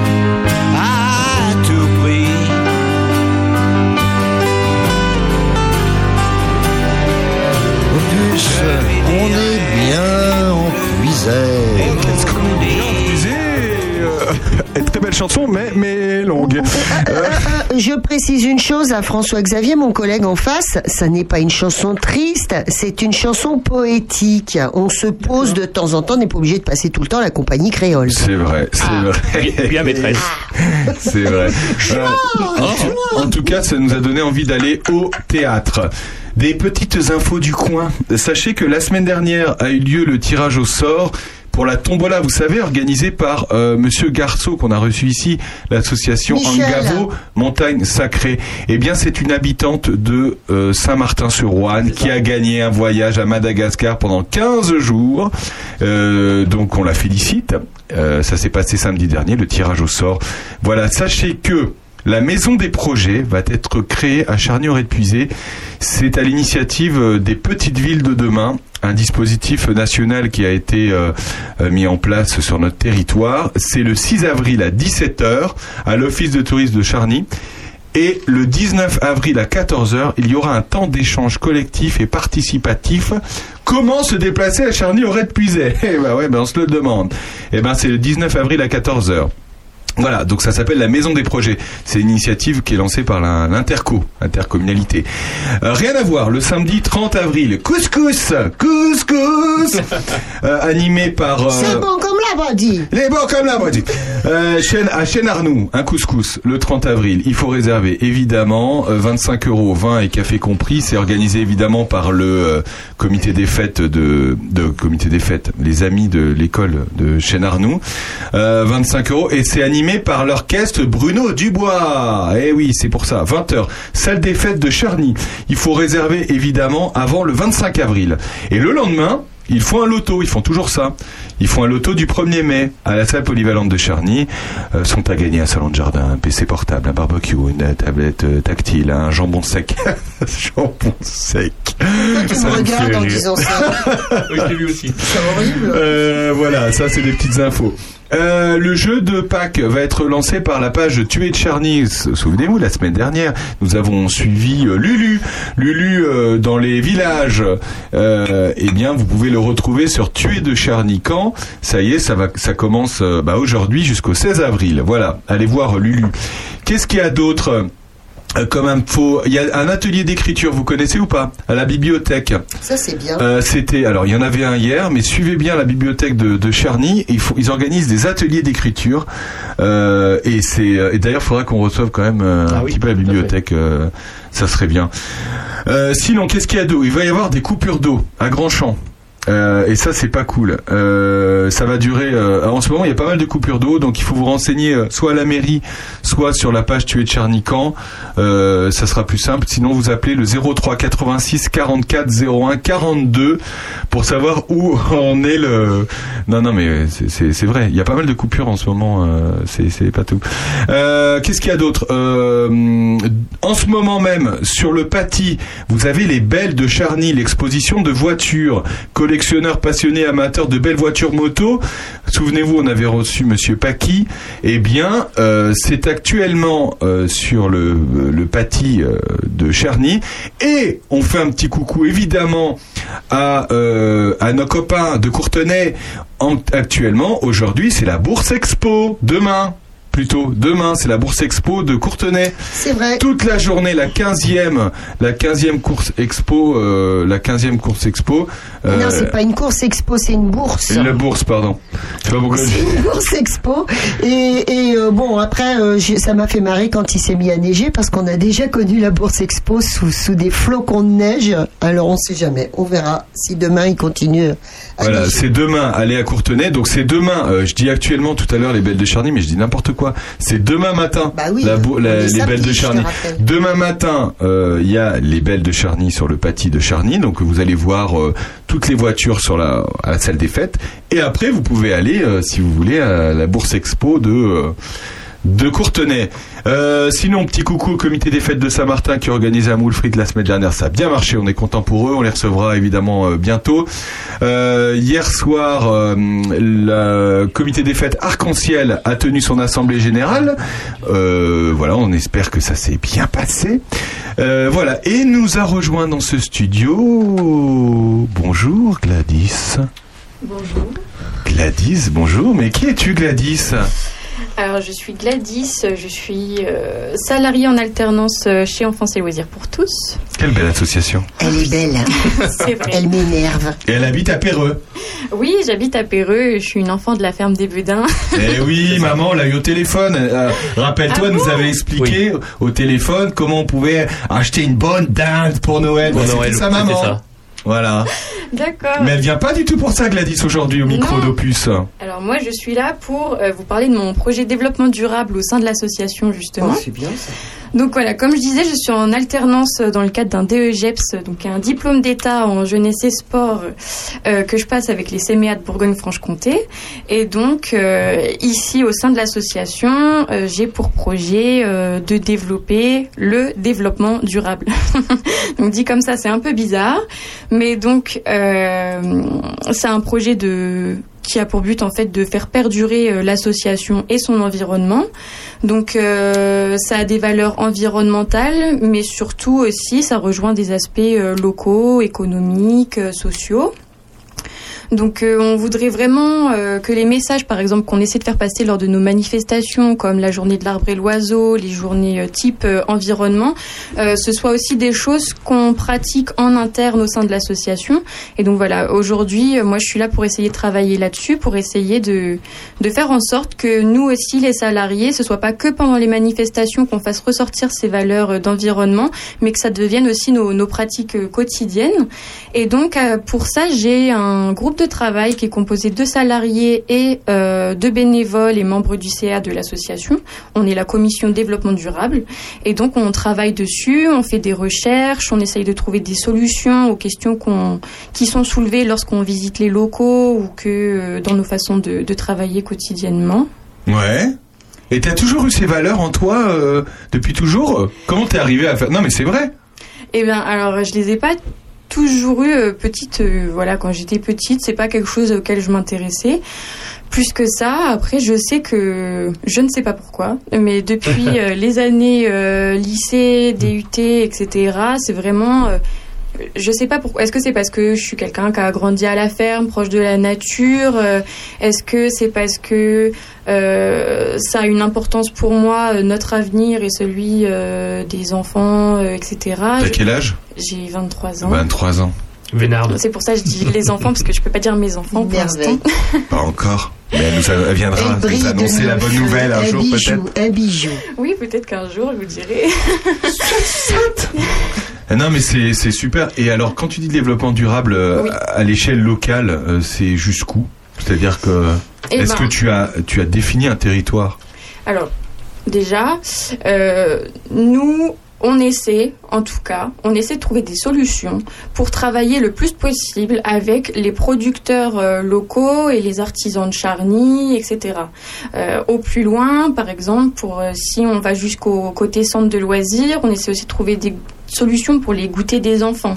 Comment est-ce qu'on peut euh, les rendre plus écologiques? Est-ce qu'il faut favoriser le faire maison ou est-ce qu'il faut euh, au moins déjà favoriser le fait d'aller à Joigny et non pas de faire importer des choses? Voilà, donc c'est très compliqué euh, à gérer parce que bien sûr, euh, ça c'est quelque chose qu'il faut dire quand même, mais euh, passer au développement durable c'est pas quelque chose de facile parce que ça a un coût, ça a un coût comme tout. Et si c'était facile de passer au développement durable, ce serait quelque chose que tout le monde pratiquerait et ça serait chouette. Mais bien évidemment, il y a toujours le côté budget qui joue et, et c'est pas facile. Ça coûte plus cher de passer au développement durable? Oui. Forcément. Alors, je sais pas. Moi, ce que je pense, c'est que sur le coup, oui, ça coûte plus cher. C'est-à-dire que euh, quand on veut passer au développement durable, il y a forcément des changements qui doivent opérer. Et pour que ces changements opèrent, on doit faire des dépenses dans certains domaines. Par exemple, le centre de loisirs, l'association, euh, il y a que des néons. Et les néons, on sait tous que ça consomme énormément au moment de le mettre. Et, et là, par exemple, comment est-ce qu'on... C'est vrai ça, au-dessus de nous on a des néons. Voilà. Bah tiens, on va les éteindre. On s'en va. Et On donc- s'en va. C'est vrai ça Et d'ailleurs. oui, et, euh, et tous les ordinateurs qu'on utilise, est-ce qu'on pense vraiment à éteindre l'écran, ne serait-ce qu'éteindre l'écran? Enfin, Oui. C'est plein de petites choses comme ça. Alors sache qu'on le fait. Nous, à chaque fois qu'on sort de ce studio, on éteint les écrans. C'est vrai? Félicitations. Parce qu'il y en a d'autres qui n'éteignent pas les écrans. Bah, Mais il y a des cas, personnes qui oublient d'éteindre les écrans, c'est des choses qui arrivent. Mais euh, voilà, c'est donc oui, ça a un coût. Euh, ça a un coût. Savoir comment est-ce qu'on peut passer à des solutions plus écologiques et donc plus durables pour l'environnement sans impacter euh, les budgets. Mais par contre, ce qu'il faut se dire, c'est que sur le coup, ça a un coût. Mais à l'avenir, euh, forcément, si on utilise moins d'énergie euh, polluante et, euh, et coûteuse, finalement, sur la On durée, retrouve. on s'y retrouve. Comme d'ailleurs euh, les lampadaires euh, qui ont été pour certains ont été changés en, en LED. Effectivement, ça coûte énormément d'argent sur le moment de changer toutes euh, les lumières des lampadaires, mais normalement on devrait faire des économies à long terme. C'est Normalement. ça. Donc voilà, c'est ça. Sur euh, le moment, oui, c'est un coût, euh, mais il faut toujours penser au fait que qu'il y a le long terme qui, qui joue, et c'est là que vraiment on arrive à rejoindre le côté environnement et en même temps économique et même euh, parfois social, puisque quand on, on, on- va vers le local, on crée aussi du lien entre les gens, et donc ça, c'est des valeurs aussi qui jouent. Où est-ce que tu te vois dans, dans 5 ans, dans 10 ans, dans 20 ans, Gladys? Aucune idée. Non mais je sais, tu veux bosser J'espère dans quoi travailler dans un espace de vie sociale et euh, mener plein d'actions euh, pour réunir les gens pour des causes euh, importantes et. C'est la future directrice. Je ne pense pas être la future directrice d'enfance et loisirs pour tous, mais, mais j'espère avoir des, des projets comme ceux qui ont lieu ici euh, dans, dans ma vie de plus tard. Ce qui est incroyable, c'est que tu habites à 10 km quoi. Oui. Donc c'est c'est quand même euh, enfin comment tu avais découvert l'association d'ailleurs? Je suis venue Ah oui, t'es ici petite, étant ouais. euh, adolescente. Adolescente, Euh, ouais. Il y avait des projets euh, de d'échange avec des anglophones. Donc on partait en Angleterre, les Anglais venaient ici. Enfin c'était vraiment génialissime et, et donc c'est comme ça que j'ai commencé à fréquenter l'association. Est-ce que l'association t'a t'a ouvert sur des valeurs que tu est-ce que tu as découvert des choses grâce à l'association? Alors, le- les valeurs environnementales que j'ai, je pense que je les avais déjà avant de venir commencer à travailler ici. Mais par contre, ça accroît co- les connaissances. J'en ai vraiment. euh, Enfin voilà, euh, mon intérêt pour euh, les oiseaux aujourd'hui, quand je vois un oiseau, je fais beaucoup plus attention. J'essaye de deviner euh, quelle espèce que c'est, est-ce que je le connais. Euh, Mon voilà, chat fait ça aussi. Désolée pour ta maison, j'espère qu'il n'y a Oh pas trop de plumes. Ouais. Non, non, mais voilà, c'est.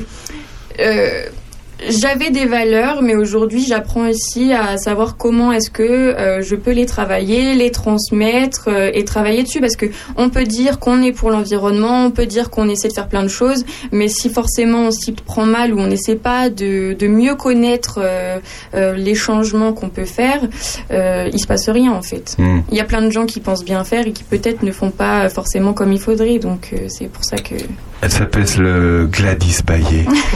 Elle est, et c'est, euh, c'est incroyable. Hein Oui, elle, C'est elle habite la ferme des Bodins et pas la ferme des Bodins. Ça, Ah parce que non, quand tu ah vois, tu dis que Bodins. les Bodins, c'est pas pareil. Merci Gladys, à bientôt. Eh ben, merci. À bientôt. À bientôt. On suivra ton projet euh, hein, au Ah fur et à mesure. j'espère. Jusqu'à quand d'ailleurs? Alors, moi, je m'en vais euh, le 30 août. Ah, eh ben on, on Mais, se verra euh, cet pourquoi été. tu t'en vas d'abord euh La vie. C'est Allez. dingue. La vie, elle est appelée vers d'autres horizons. Et on lui souhaite un très heureux chemin. Et Gladys Merci. est une sentimentale. Eux aussi sont sentimentaux. les, les goguettes, ils chantent. Écoutez ça. À tout de suite. Oh là là, la vie en verre. Tout le verre qu'on nous sert. Pour lutter contre l'effet de serre. Et nettoyer l'atmosphère. Allez, on nous fait croire que l'avenir c'est d'avoir des hybrides, des Google cars. C'est vraiment se foutre de notre gueule car Fuel sentimental On a soif de gasoil. On en achète pour 100 balles, sans mal Au pont du centre commercial. Fuel sentimental. Le samplon c'est pas plus mal. C'est pas plus mal. On nous explique transition écologique quand on remplit les barriques en direct du golfe Persique. On nous assène qu'il faut changer d'oxygène pendant que dans le ciel les avions se promènent sans que ça gêne, sans taxe sur leur kérosène. Fuel sentimental, soif de gasoil, ça nous minerait le moral total, face des pertes colossales. Fuel sentimental. C'est une passion mondiale, passion mondiale. On nous François de Rugy, si c'est ça l'écologie. Autant lâcher l'affaire et ouvrir toutes les vannes. Yes we can, yes we jerry can. Fuel sentimental, soif de gasoil. On va pas dans les étoiles à voile, à vélo ou à cheval. Fuel sentimental. Le pétrole c'est capital pour le capital.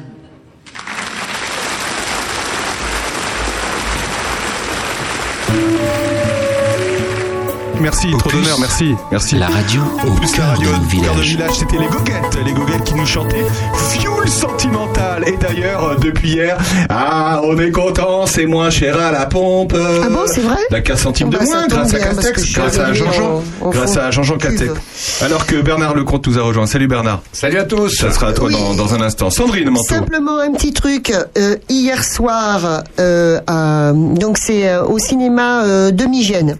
Il y avait euh, Cinémigène. Il y avait euh, un documentaire sur ces fameux goguettes à 3 mais à 4. Ça s'appelle comme ça à la base. c'est les goguettes à 3 J'en ai fait des 4. soirées qui s'appellent comme ça aussi. Et c'était avec euh, le copain euh, Aurélien Merle qui fait partie donc de ce de ce groupe de briscards qu'elle vend en poupe hein, parce que ils ont fait la cigale dernièrement, ils vont faire l'Olympia là, voilà. Voilà, voilà. Euh, on essaiera de passer ce documentaire qui est fort sympathique au Vox, un de ces quatre. Ça serait bien. Euh, sachez que euh, vous avez peut-être reçu dans vos boîtes aux lettres le magazine du département et que sachez que page 20 Vous avez un article sur Opus. Incroyable. On m'en a parlé. Alors là, j'ai- j'aime autant te dire que euh, je savais pas que euh, le magazine du département que vous recevez dans vos boîtes aux lettres, qui est quand même distribué dans toutes les boîtes aux lettres de Lyon, on a un article très sympa et ils parlent de nous et voilà et on les remercie et ils étaient venus il y a un mois pour faire euh, Et les très photos et bien articles. écrit. Et c'était euh, franchement, voilà, on a donc Opus. si vous nous rejoignez, si vous avez découvert Opus grâce à cet article, eh ben nous vous souhaitons la bienvenue. Mercredi 6 avril à 20h à Chevillon. euh, Panoramique Cinéma diffusera Maison de retraite. Euh, Milan, 30 ans, est contraint d'effectuer 300 heures de travaux d'intérêt général généraux dans une maison de retraite. C'est avec Kev Adams, Gérard Depardieu, Daniel Prévost, euh, Mylène Demongeau et Jean-Luc Bidot. C'est un carton. Jean-Luc Bidot Jean-Luc Bidot. C'est un carton partout ce, Voilà, ce film. et ça s'appelle Maison de retraite, euh, mercredi 6 avril à 20h à Chevillon. Et oui, parce qu'effectivement, on oublie souvent de le dire, mais nous avons un cinéma à Chevillon. Enfin, cinéma, euh, voilà, ils Euh, installent... euh, cinéma euh, itinérant, et itinérant. dans une salle qui est vraiment belle, qui est vraiment faite Ouais, pour ça bien. en l'occurrence, Voilà, hein, enfin c'est- qui peut être faite pour ça. C'est mercredi. Euh, petit clin d'œil à de solidarité de l'école de Villefranche qui a répondu avec leurs enseignants à une action solidaire envers l'Ukraine. Ils ont euh, participé à une opération de collecte de dons. Voilà, donc on leur fait, euh, on les salue les écoliers de, Villefranche. Euh, voilà, donc ça se ça se met en place. On fait un petit coucou à Céline Dion qui le qui a fêté son anniversaire cette semaine.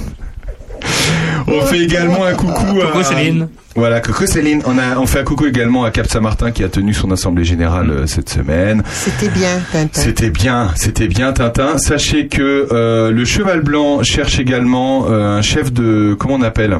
Un chef de parti? Chef de rang. Un chef de rang. Chef de rang en cuisine, non, un chef, Un de, chef de parti. non, un chef de parti en cuisine. Oui, c'est ça. En Ah bon, cuisine. d'accord, Oui. donc c'est pas un chef de rang, c'est un C'est chef pas un chef de rang, c'est un chef de cuisine.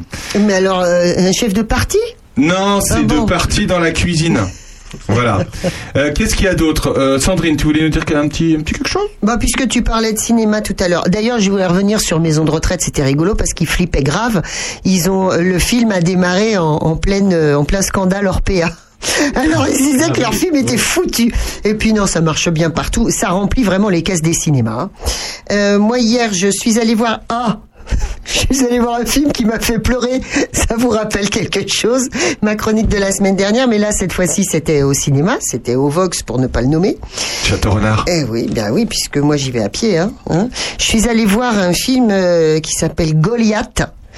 Euh, c'est bon, on s'imagine bien qu'il y a David et entre parenthèses, mais là on n'est pas sûr que ce sera David qui, qui, qui gagne. C'est un film de Frédéric euh, euh, Tellier qui nous qui, qui nous parle en fait euh, de, de l'usage des pesticides. C'est un plaidoyer contre l'usage des pesticides. C'est un thriller euh, écologique qui dénonce euh, les lobbies qu'il y a autour de, de tout ça. C'est extrêmement bien joué par Gilles Lelouch, qui est dans le rôle d'un d'un d'un avocat qui va justement euh, euh, lutter euh, euh, contre ces lobbies. Il y a Pierre Ninet dans le rôle du lobbyiste Ah, pourri, super pourri. Il y a Emmanuel Berco qui est une actrice absolument magnifique, ce que je ne connaissais pas. Euh, Marie Gélin, on voit le vieux Jacques Perrin.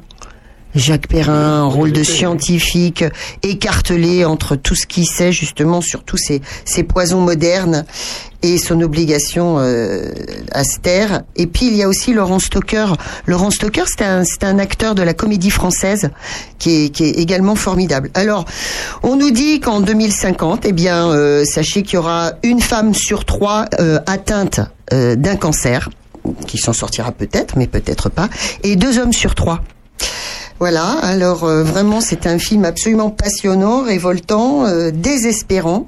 Euh, D'aucuns disent que c'est un geste de cinéma, c'est vraiment un appel à la révolte, à la mobilisation citoyenne euh, contre contre tous ces pesticides.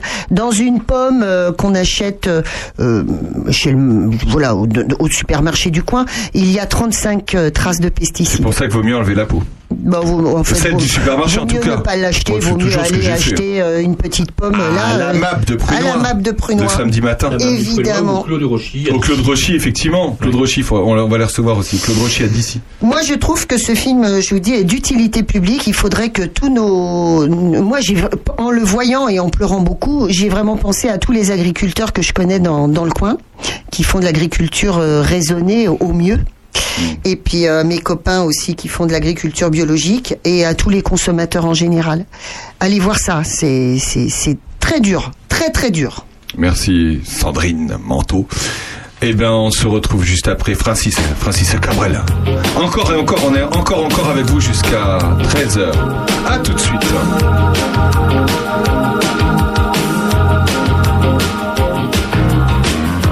D'abord vos corps qui se séparent, t'es seul dans la lumière des phares, et t'entends à chaque fois que tu respires, comme un bout de tissu qui se déchire, et ça continue encore et encore.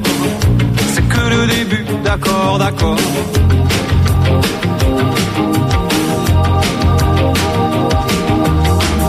L'instant d'après, le vent se déchaîne. Les heures s'allongent comme les semaines. Te retrouves seule assise par terre. À bondir à chaque bruit de portière. Mais ça continue encore et encore. C'est que le début, d'accord, d'accord.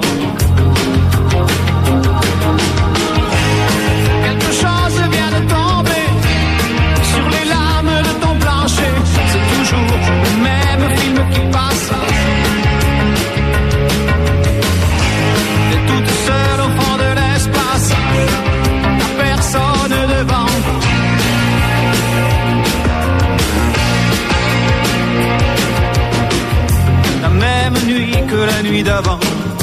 Les mêmes endroits, deux fois trop grands. T'avances comme dans des couloirs. Tu t'arranges pour éviter les miroirs. Mais ça continue encore et encore. C'est que le début, d'accord, d'accord.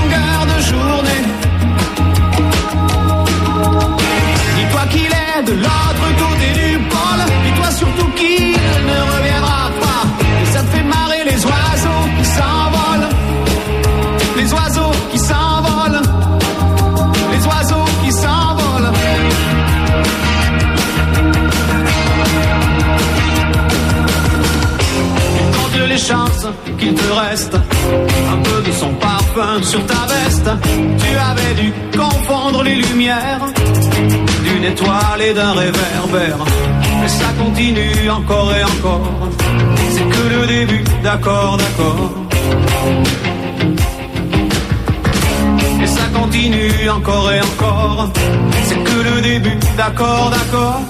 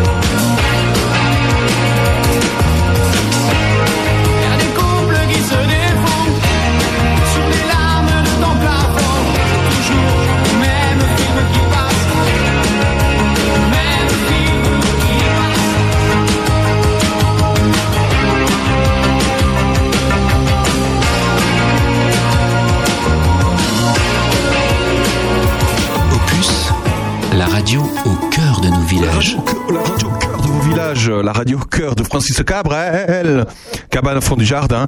Euh, vous êtes toujours dans l'heure intelligente avec nous jusqu'à 13h. Bernard Lecomte nous a rejoint. Salut Bernard, comment ça va Salut, salut à tous.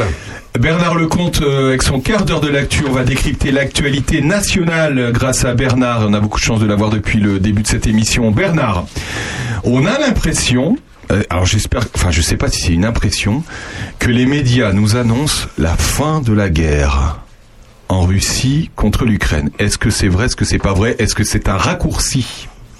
C'est un raccourci et c'est évidemment pas vrai. D'accord. Voilà, il faut, il faut être clair. C'est- on a tellement envie que cette guerre s'arrête. On est au cœur de l'Europe, au milieu du 21e siècle. C'est une guerre euh, archaïque, médiévale, brutale. On a tellement envie, tous, que cette guerre s'arrête, que dès qu'on voit un petit peu se profiler d'éventuelles négociations, on, on, a, on, a, on veut y croire. Bon, la réalité, c'est quoi sur le terrain? La réalité, c'est que Poutine a perdu la première manche sur un plan militaire. Il pensait conquérir très vite Kiev, ramener l'Ukraine dans son, comme un satellite et mettre des gens à lui euh, au pouvoir. Il a complètement raté cette opération militaire. Son armée s'est embourbée, ses soldats sont pas bons, et il y a eu des tas de problèmes. Et surtout, ce qu'il n'attendait pas du tout, c'était que une résistance ukrainienne et une armée ukrainienne soient devant lui et l'empêchent de réaliser son but. Ça, c'est quand même la grande surprise de Poutine. On peut d'ailleurs en conclure, entre parenthèses, que cet homme-là, isolé dans son Kremlin, était très très mal informé et qu'il va y avoir des suites à l'intérieur du Kremlin. Parce que euh, Poutine a été au fond humilié par ses propres troupes. Le FSB, c'est-à-dire la police politique, et le renseignement militaire. On voit bien d'ailleurs, on sent bien qu'au Kremlin en ce moment il se passe des trucs pas clairs. Hein. Mais donc, il faut bien être conscient que c'est une défaite militaire de Poutine, ce qui se passe actuellement en Ukraine. Donc, une défaite pour quelqu'un qui ne peut pas être battu. Chez lui, il ne peut pas être battu. Il faut qu'il soit. Mais c'est pas dans ses gènes d'être battu en fait. Non, mais même, c'est- c'est-à-dire que c'est aussi dans la dans la mentalité, dans la civilisation russe et, et post-soviétique, il n'est pas question d'être euh, dirigé par quelqu'un qui soit pas un vainqueur du nazisme. Alors euh, ça nous paraît toujours aussi ab- aberrant cette histoire. Pour eux, c'est clair, il faut avoir vaincu le nazisme pour avoir le droit de diriger ce pays. Donc Poutine, il veut le 9 mai prochain le jour de la victoire, hein, en russe Pabieda, c'est du sérieux, euh, il y aura un défilé sur la place rouge. Je vous prends le pari, hein, euh, 9 mai, place rouge, grand défilé militaire pour célébrer la victoire sur le nazisme de Monsieur Poutine. Alors comment on arrive là? On ne sait pas. Parce que lui, de toute façon, a un système, de, de- un récit particulier qui repose entièrement sur un mensonge de propagande absolument hallucinant. Là aussi, très difficile à comprendre pour nous. Il, il faut avoir vu la télévision russe pendant une journée pour se rendre compte qu'on est sur la planète Mars là-bas. Et suivi par la majorité pratiquement des Russes hein, d'ailleurs. Mais la moitié des Russes ne savent pas qu'il y a une guerre en Ukraine. C'est pas qu'ils soient pour ou contre, c'est qu'ils savent pas. Dès qu'on sort de Moscou, dès qu'on sort de Saint-Pétersbourg, les gens de Omsk, de, Nov- de Novosibirsk, de Tomsk, euh, ne savent pas qu'il y a une guerre en Ukraine. Ils ont vaguement entendu parler d'une petite euh, opération militaire, mais secondaire, c'est rien, c'est pas grave. Et en plus, non seulement ils savent pas, mais là aussi c'est difficile à comprendre. Ils s'en fichent. C'est pas leur problème. Ils sont à 10 000 kilomètres de là. Ils ont d'autres. Là, on est au cœur de l'Europe. C'est compliqué. Ils savent pas. Et si on comprend pas ça, on comprend pas ce qui se passe. Parce qu'on a l'impression que du côté de Poutine, c'est rationnel. C'est comme chez nous. Quand on parle de négociation, on imagine deux délégations qui parlent la même langue. Mais là, pas du tout. Il y a une délégation ukrainienne qui dit comment on peut cesser le feu, comment on peut arrêter les frais, comment on peut arrêter les morts, est-ce qu'il faut discuter sur le Donbass, etc. Et en face, il y a une délégation russe qui dit comment on peut vaincre le nazisme. Donc, évidemment qu'actuellement, la, la défaite de Poutine permet de respirer un peu, le retrait des troupes russes qui est réel certaines vers la Biélorussie, d'autres maximum vers le Donbass, parce que c'est vers le Donbass que ça va que ça va être un, un carnage. Ça, il faut, faut s'attendre à ça. Mais sinon, le retrait des troupes russes, c'est réel. Le, le, le fait qu'on souffle un peu autour d'une négociation euh, euh, chez les Turcs, euh, bon. euh, Mais est-ce que ça veut dire que Poutine a réussi à avoir euh, des, des à négocier avec l'Ukraine pour récupérer par exemple le Donbass ou le ou, des territoires qui a Non, pour l'instant la guerre dure au C'est pour ça, Donbass. c'est pour ça qu'il recule ou c'est parce qu'il Non, il, recule parce qu'il n'a pas les moyens d'avancer. avancer. Il n'a pas les moyens d'avancer. Là, en ce moment, il est en train de renouveler les conscrits, c'est-à-dire les, les, les gars qui vont être formés à conduire les chars, les camions, les machins, etc. Les conscrits, c'est-à-dire des gamins de 18 ans qui savent pas où est l'Ukraine qu'on a envoyé une première fois le 24 février dans un pays sans leur dire que qu'ils allaient à l'étranger, conquérir un pays étranger. Les gars, ils se sont retrouvés au volant de chars et de camions avec des populations en face qui disaient qu'est-ce que vous foutez là? Rentrez chez vous. Les gars, ils ont rien compris et ils se sont embourbés. Et l'armée russe, la fameuse grande armée russe que Poutine était si fier d'avoir modernisée, etc., s'est avérée une armée mauvaise. Et là, elle est en état d'échec, cette armée. Ce qui, pour Poutine, est insupportable, encore une fois. Bon, en, en Russie, euh, l'armée ne doit pas être en état d'échec. Donc, ça permet une certaine pause, un certain jeu de, de, de manœuvres, de mensonges. euh, de, et- et en réalité, Poutine renonce à envahir l'Ukraine. Ça, c'est clair. Il va se contenter du Donbass, mais croyez-moi, il va, il va effectivement tout faire pour garder le Donbass, et ça va être sanglant. Il faut surtout pas euh, euh, commencer à applaudir ce qui se passe, pas du tout. Ça va être sanglant. Autour de Donetsk, autour de Lugansk et jusqu'à Mariupol, ça va être sanglant. Parce que Poutine ne peut pas échouer là. Là, il peut pas, parce que ce sont des russophones, parce que depuis, quatre- depuis 2014, il y a une guerre là, et donc Poutine ne peut pas être vaincu là. À la rigueur, il peut lâcher Kiev, il peut lâcher euh, l'ouest du pays, il peut même renoncer à bombarder Odessa, bon, peut-être, mais là, Donbass et Lugansk, il peut pas. Donc la guerre, c'est là qu'elle va se, se, se continuer. Simplement, ne perdons pas de vue non plus ce que Poutine a écrit trois, quatre, cinq, dix fois. C'est clair et net sur le papier, on sait ce qu'il veut. Ce qu'il veut, c'est que l'Ukraine redevienne russe. C'est que l'Ukraine rentre dans son territoire de civilisation qui regroupe la Russie, la Biélorussie et l'Ukraine, parce que euh, Poutine s'est mis dans la tête que depuis toujours c'est comme ça. Il a une espèce de fantasme historique qui, qui pense que il faut revenir évidemment à la grande Russie d'antan, à cette mais là, c'est pas ce qui va se civilisation. passer. Ben, mais c'est ce qu'il a dans la tête, c'est ce c'est son but. tête, Il l'a écrit recule. 20 fois, il a dit, il a redit aux conférences de presse, on l'a entendu en direct à la, à la télé. Il va pas changer son avis fondamental. Bah, mais là, il recule avec ses troupes, donc il va Mais pas envahir C'est l'Ukraine. ce qu'on appelle un recul tactique. Ah, Voilà. d'accord. Bon, mais son but, c'est donc surtout de ne pas perdre le Donbass. Ça, il va tout mettre là-dessus. Et puis, peut-être pas demain, peut-être pas dans deux ans, mais dans cinq ou six ans, évidemment, il recommence. Oh, voilà, Le- on voit bien que l'avenir de, de cette, ce, ce rapport de force incroyable, qu'on avait mal prévu, qu'on avait mal analysé, et que les services secrets en ce moment, ils sont en train de couper toutes les têtes partout parce que personne n'avait bien vu ça. On voit bien que le but de Poutine, c'est de refaire une espèce de rideau de fer entre les pays occidentaux, dévoyés néo-nazis, hein, comme il dit toujours, et puis les, les pays qui ont la puissance, la force, c'est-à-dire la Russie, l'ancienne troisième Rome. Hein, il faut jamais oublier ça. Ça fait mille ans que la Russie se présente comme la troisième Rome après le déclin lamentable de Rome et de Constantinople. La troisième Rome, c'est Moscou. Et autour de Moscou, il y a une civilisation qui s'organise, qui repose pas du tout sur la liberté et sur la richesse, mais sur la puissance, la force et une espèce de messianisme euh, qui est représenté par le patriarcat de Moscou. Il y a, il y a tout, il y a du religieux dans tout ça aussi. Il faut pas oublier du, une espèce de, de fantasme, de force, de, de la, la, la, la nouvelle civilisation, c'est nous quoi. Et ça va aboutir à quoi tout ça? À ce que la, la, la Russie, avec la Biélorussie probablement, avec peut-être une partie de l'Ukraine, va se retrouver jusqu'à la Chine, une espèce d'énorme Corée du Nord, où il y aura ses lois, sa façon de pratiquer la politique, évidemment pas la démocratie, il y aura pas de presse libre, tout ça c'est du pipeau, le pluralisme n'en parlons pas, la liberté de commerce n'en parlons pas, et ça sera une grande Corée du Nord, alors puissante, hein, parce que c'est quand même un réservoir de pétrole, de gaz, de schiste, de machin, de trucs. euh, je veux dire, la Russie, elle se suffit à elle-même. Elle peut très bien vivre toute seule, à la limite, hein, si elle gère bien ses affaires. Sauf que cette immense Corée du Nord, la frontière, actuellement, passe par le milieu de l'Ukraine. Et c'est pour ça qu'il y a une guerre en Ukraine. Parce que si, si Poutine euh, renonçait au Donbass, eh ben la frontière de cette future Corée du Nord, on voit très bien, elle passerait par la Biélorussie à l'ouest, et puis à l'est de l'Ukraine, et puis ensuite c'est euh, bah, les autres, l'Empire ottoman, l'Empire chinois, etc. Comme comme jadis. Sauf que là, l'Ukraine elle est à cheval sur cette fameuse frontière entre l'Occident néo-nazi dévoyé, etc., etc. euh, euh, sous l'emprise américaine qui obéit à l'OTAN, tout ce que on entend 24 heures sur 24 à Moscou, et puis cette grande puissance russe euh, reconstituée euh, sous la coupe de son chef, etc. Sauf que l'Ukraine, elle est à cheval sur cette frontière. Et que s'il y a une guerre en ce moment, c'est parce que justement, l'Ukraine ne veut pas être à cheval sur cette frontière et elle ne veut pas tomber du côté russe.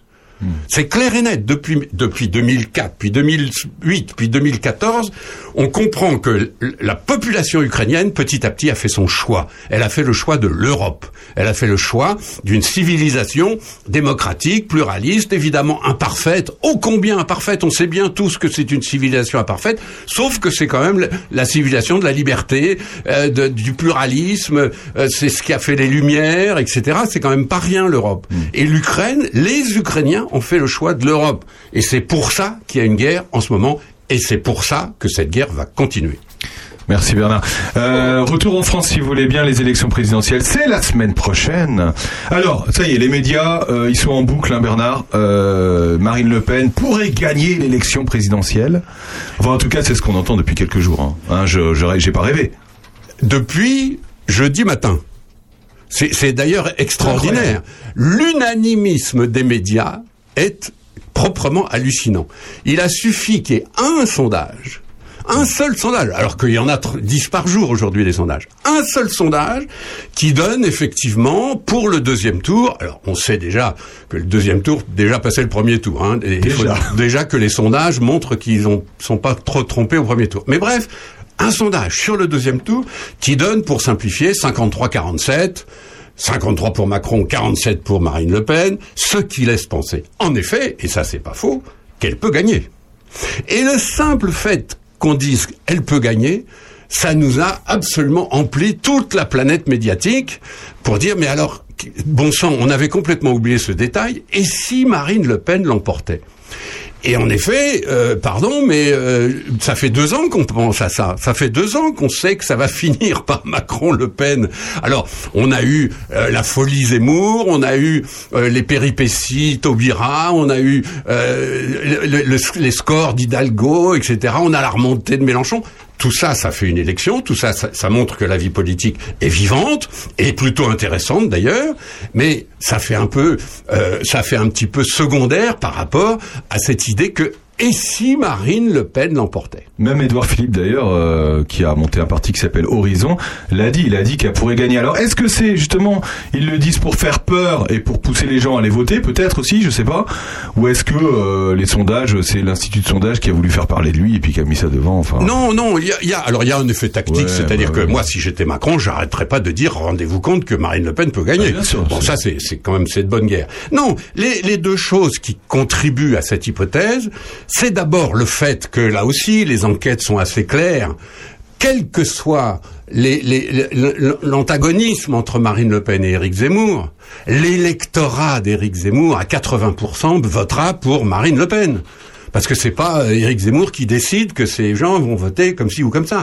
Il y a un électorat qui est connu, et puis globalement, on a appelé ça l'extrême droite. Je veux pas entamer la polémique sur est-ce qu'il faut parler d'extrême droite ou pas. On appelle ça comme ça depuis 50 ans.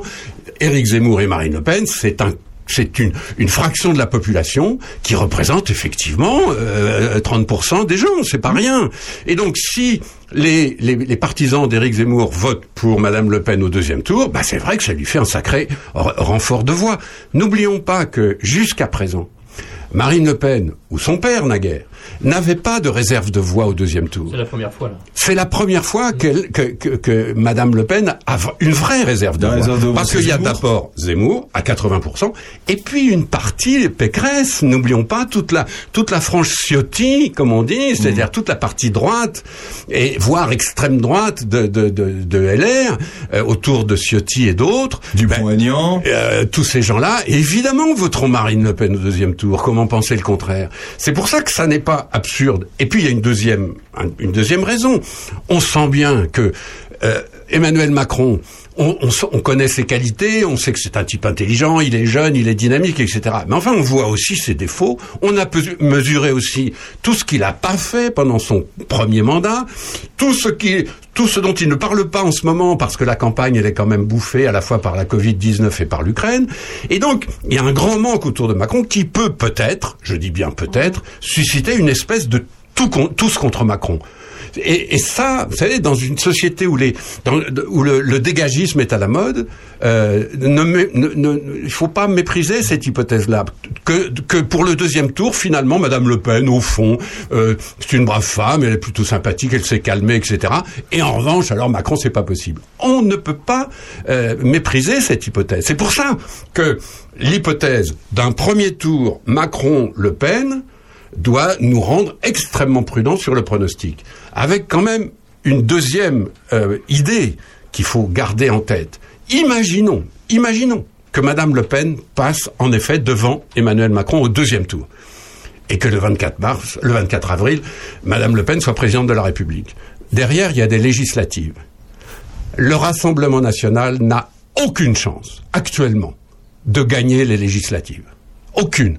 On n'imagine pas d'un seul coup les candidats de Madame Le Pen euh, triompher dans plus de la moitié des circonscriptions. C'est Ça totalement voudrait dire exclu. qu'elle n'aurait pas l'Assemblée nationale avec elle. Ça veut dire qu'on se dirige dans cette hypothèse, encore une fois, soyons très prudents, on se dirige dans cette hypothèse vers un gouvernement de cohabitation.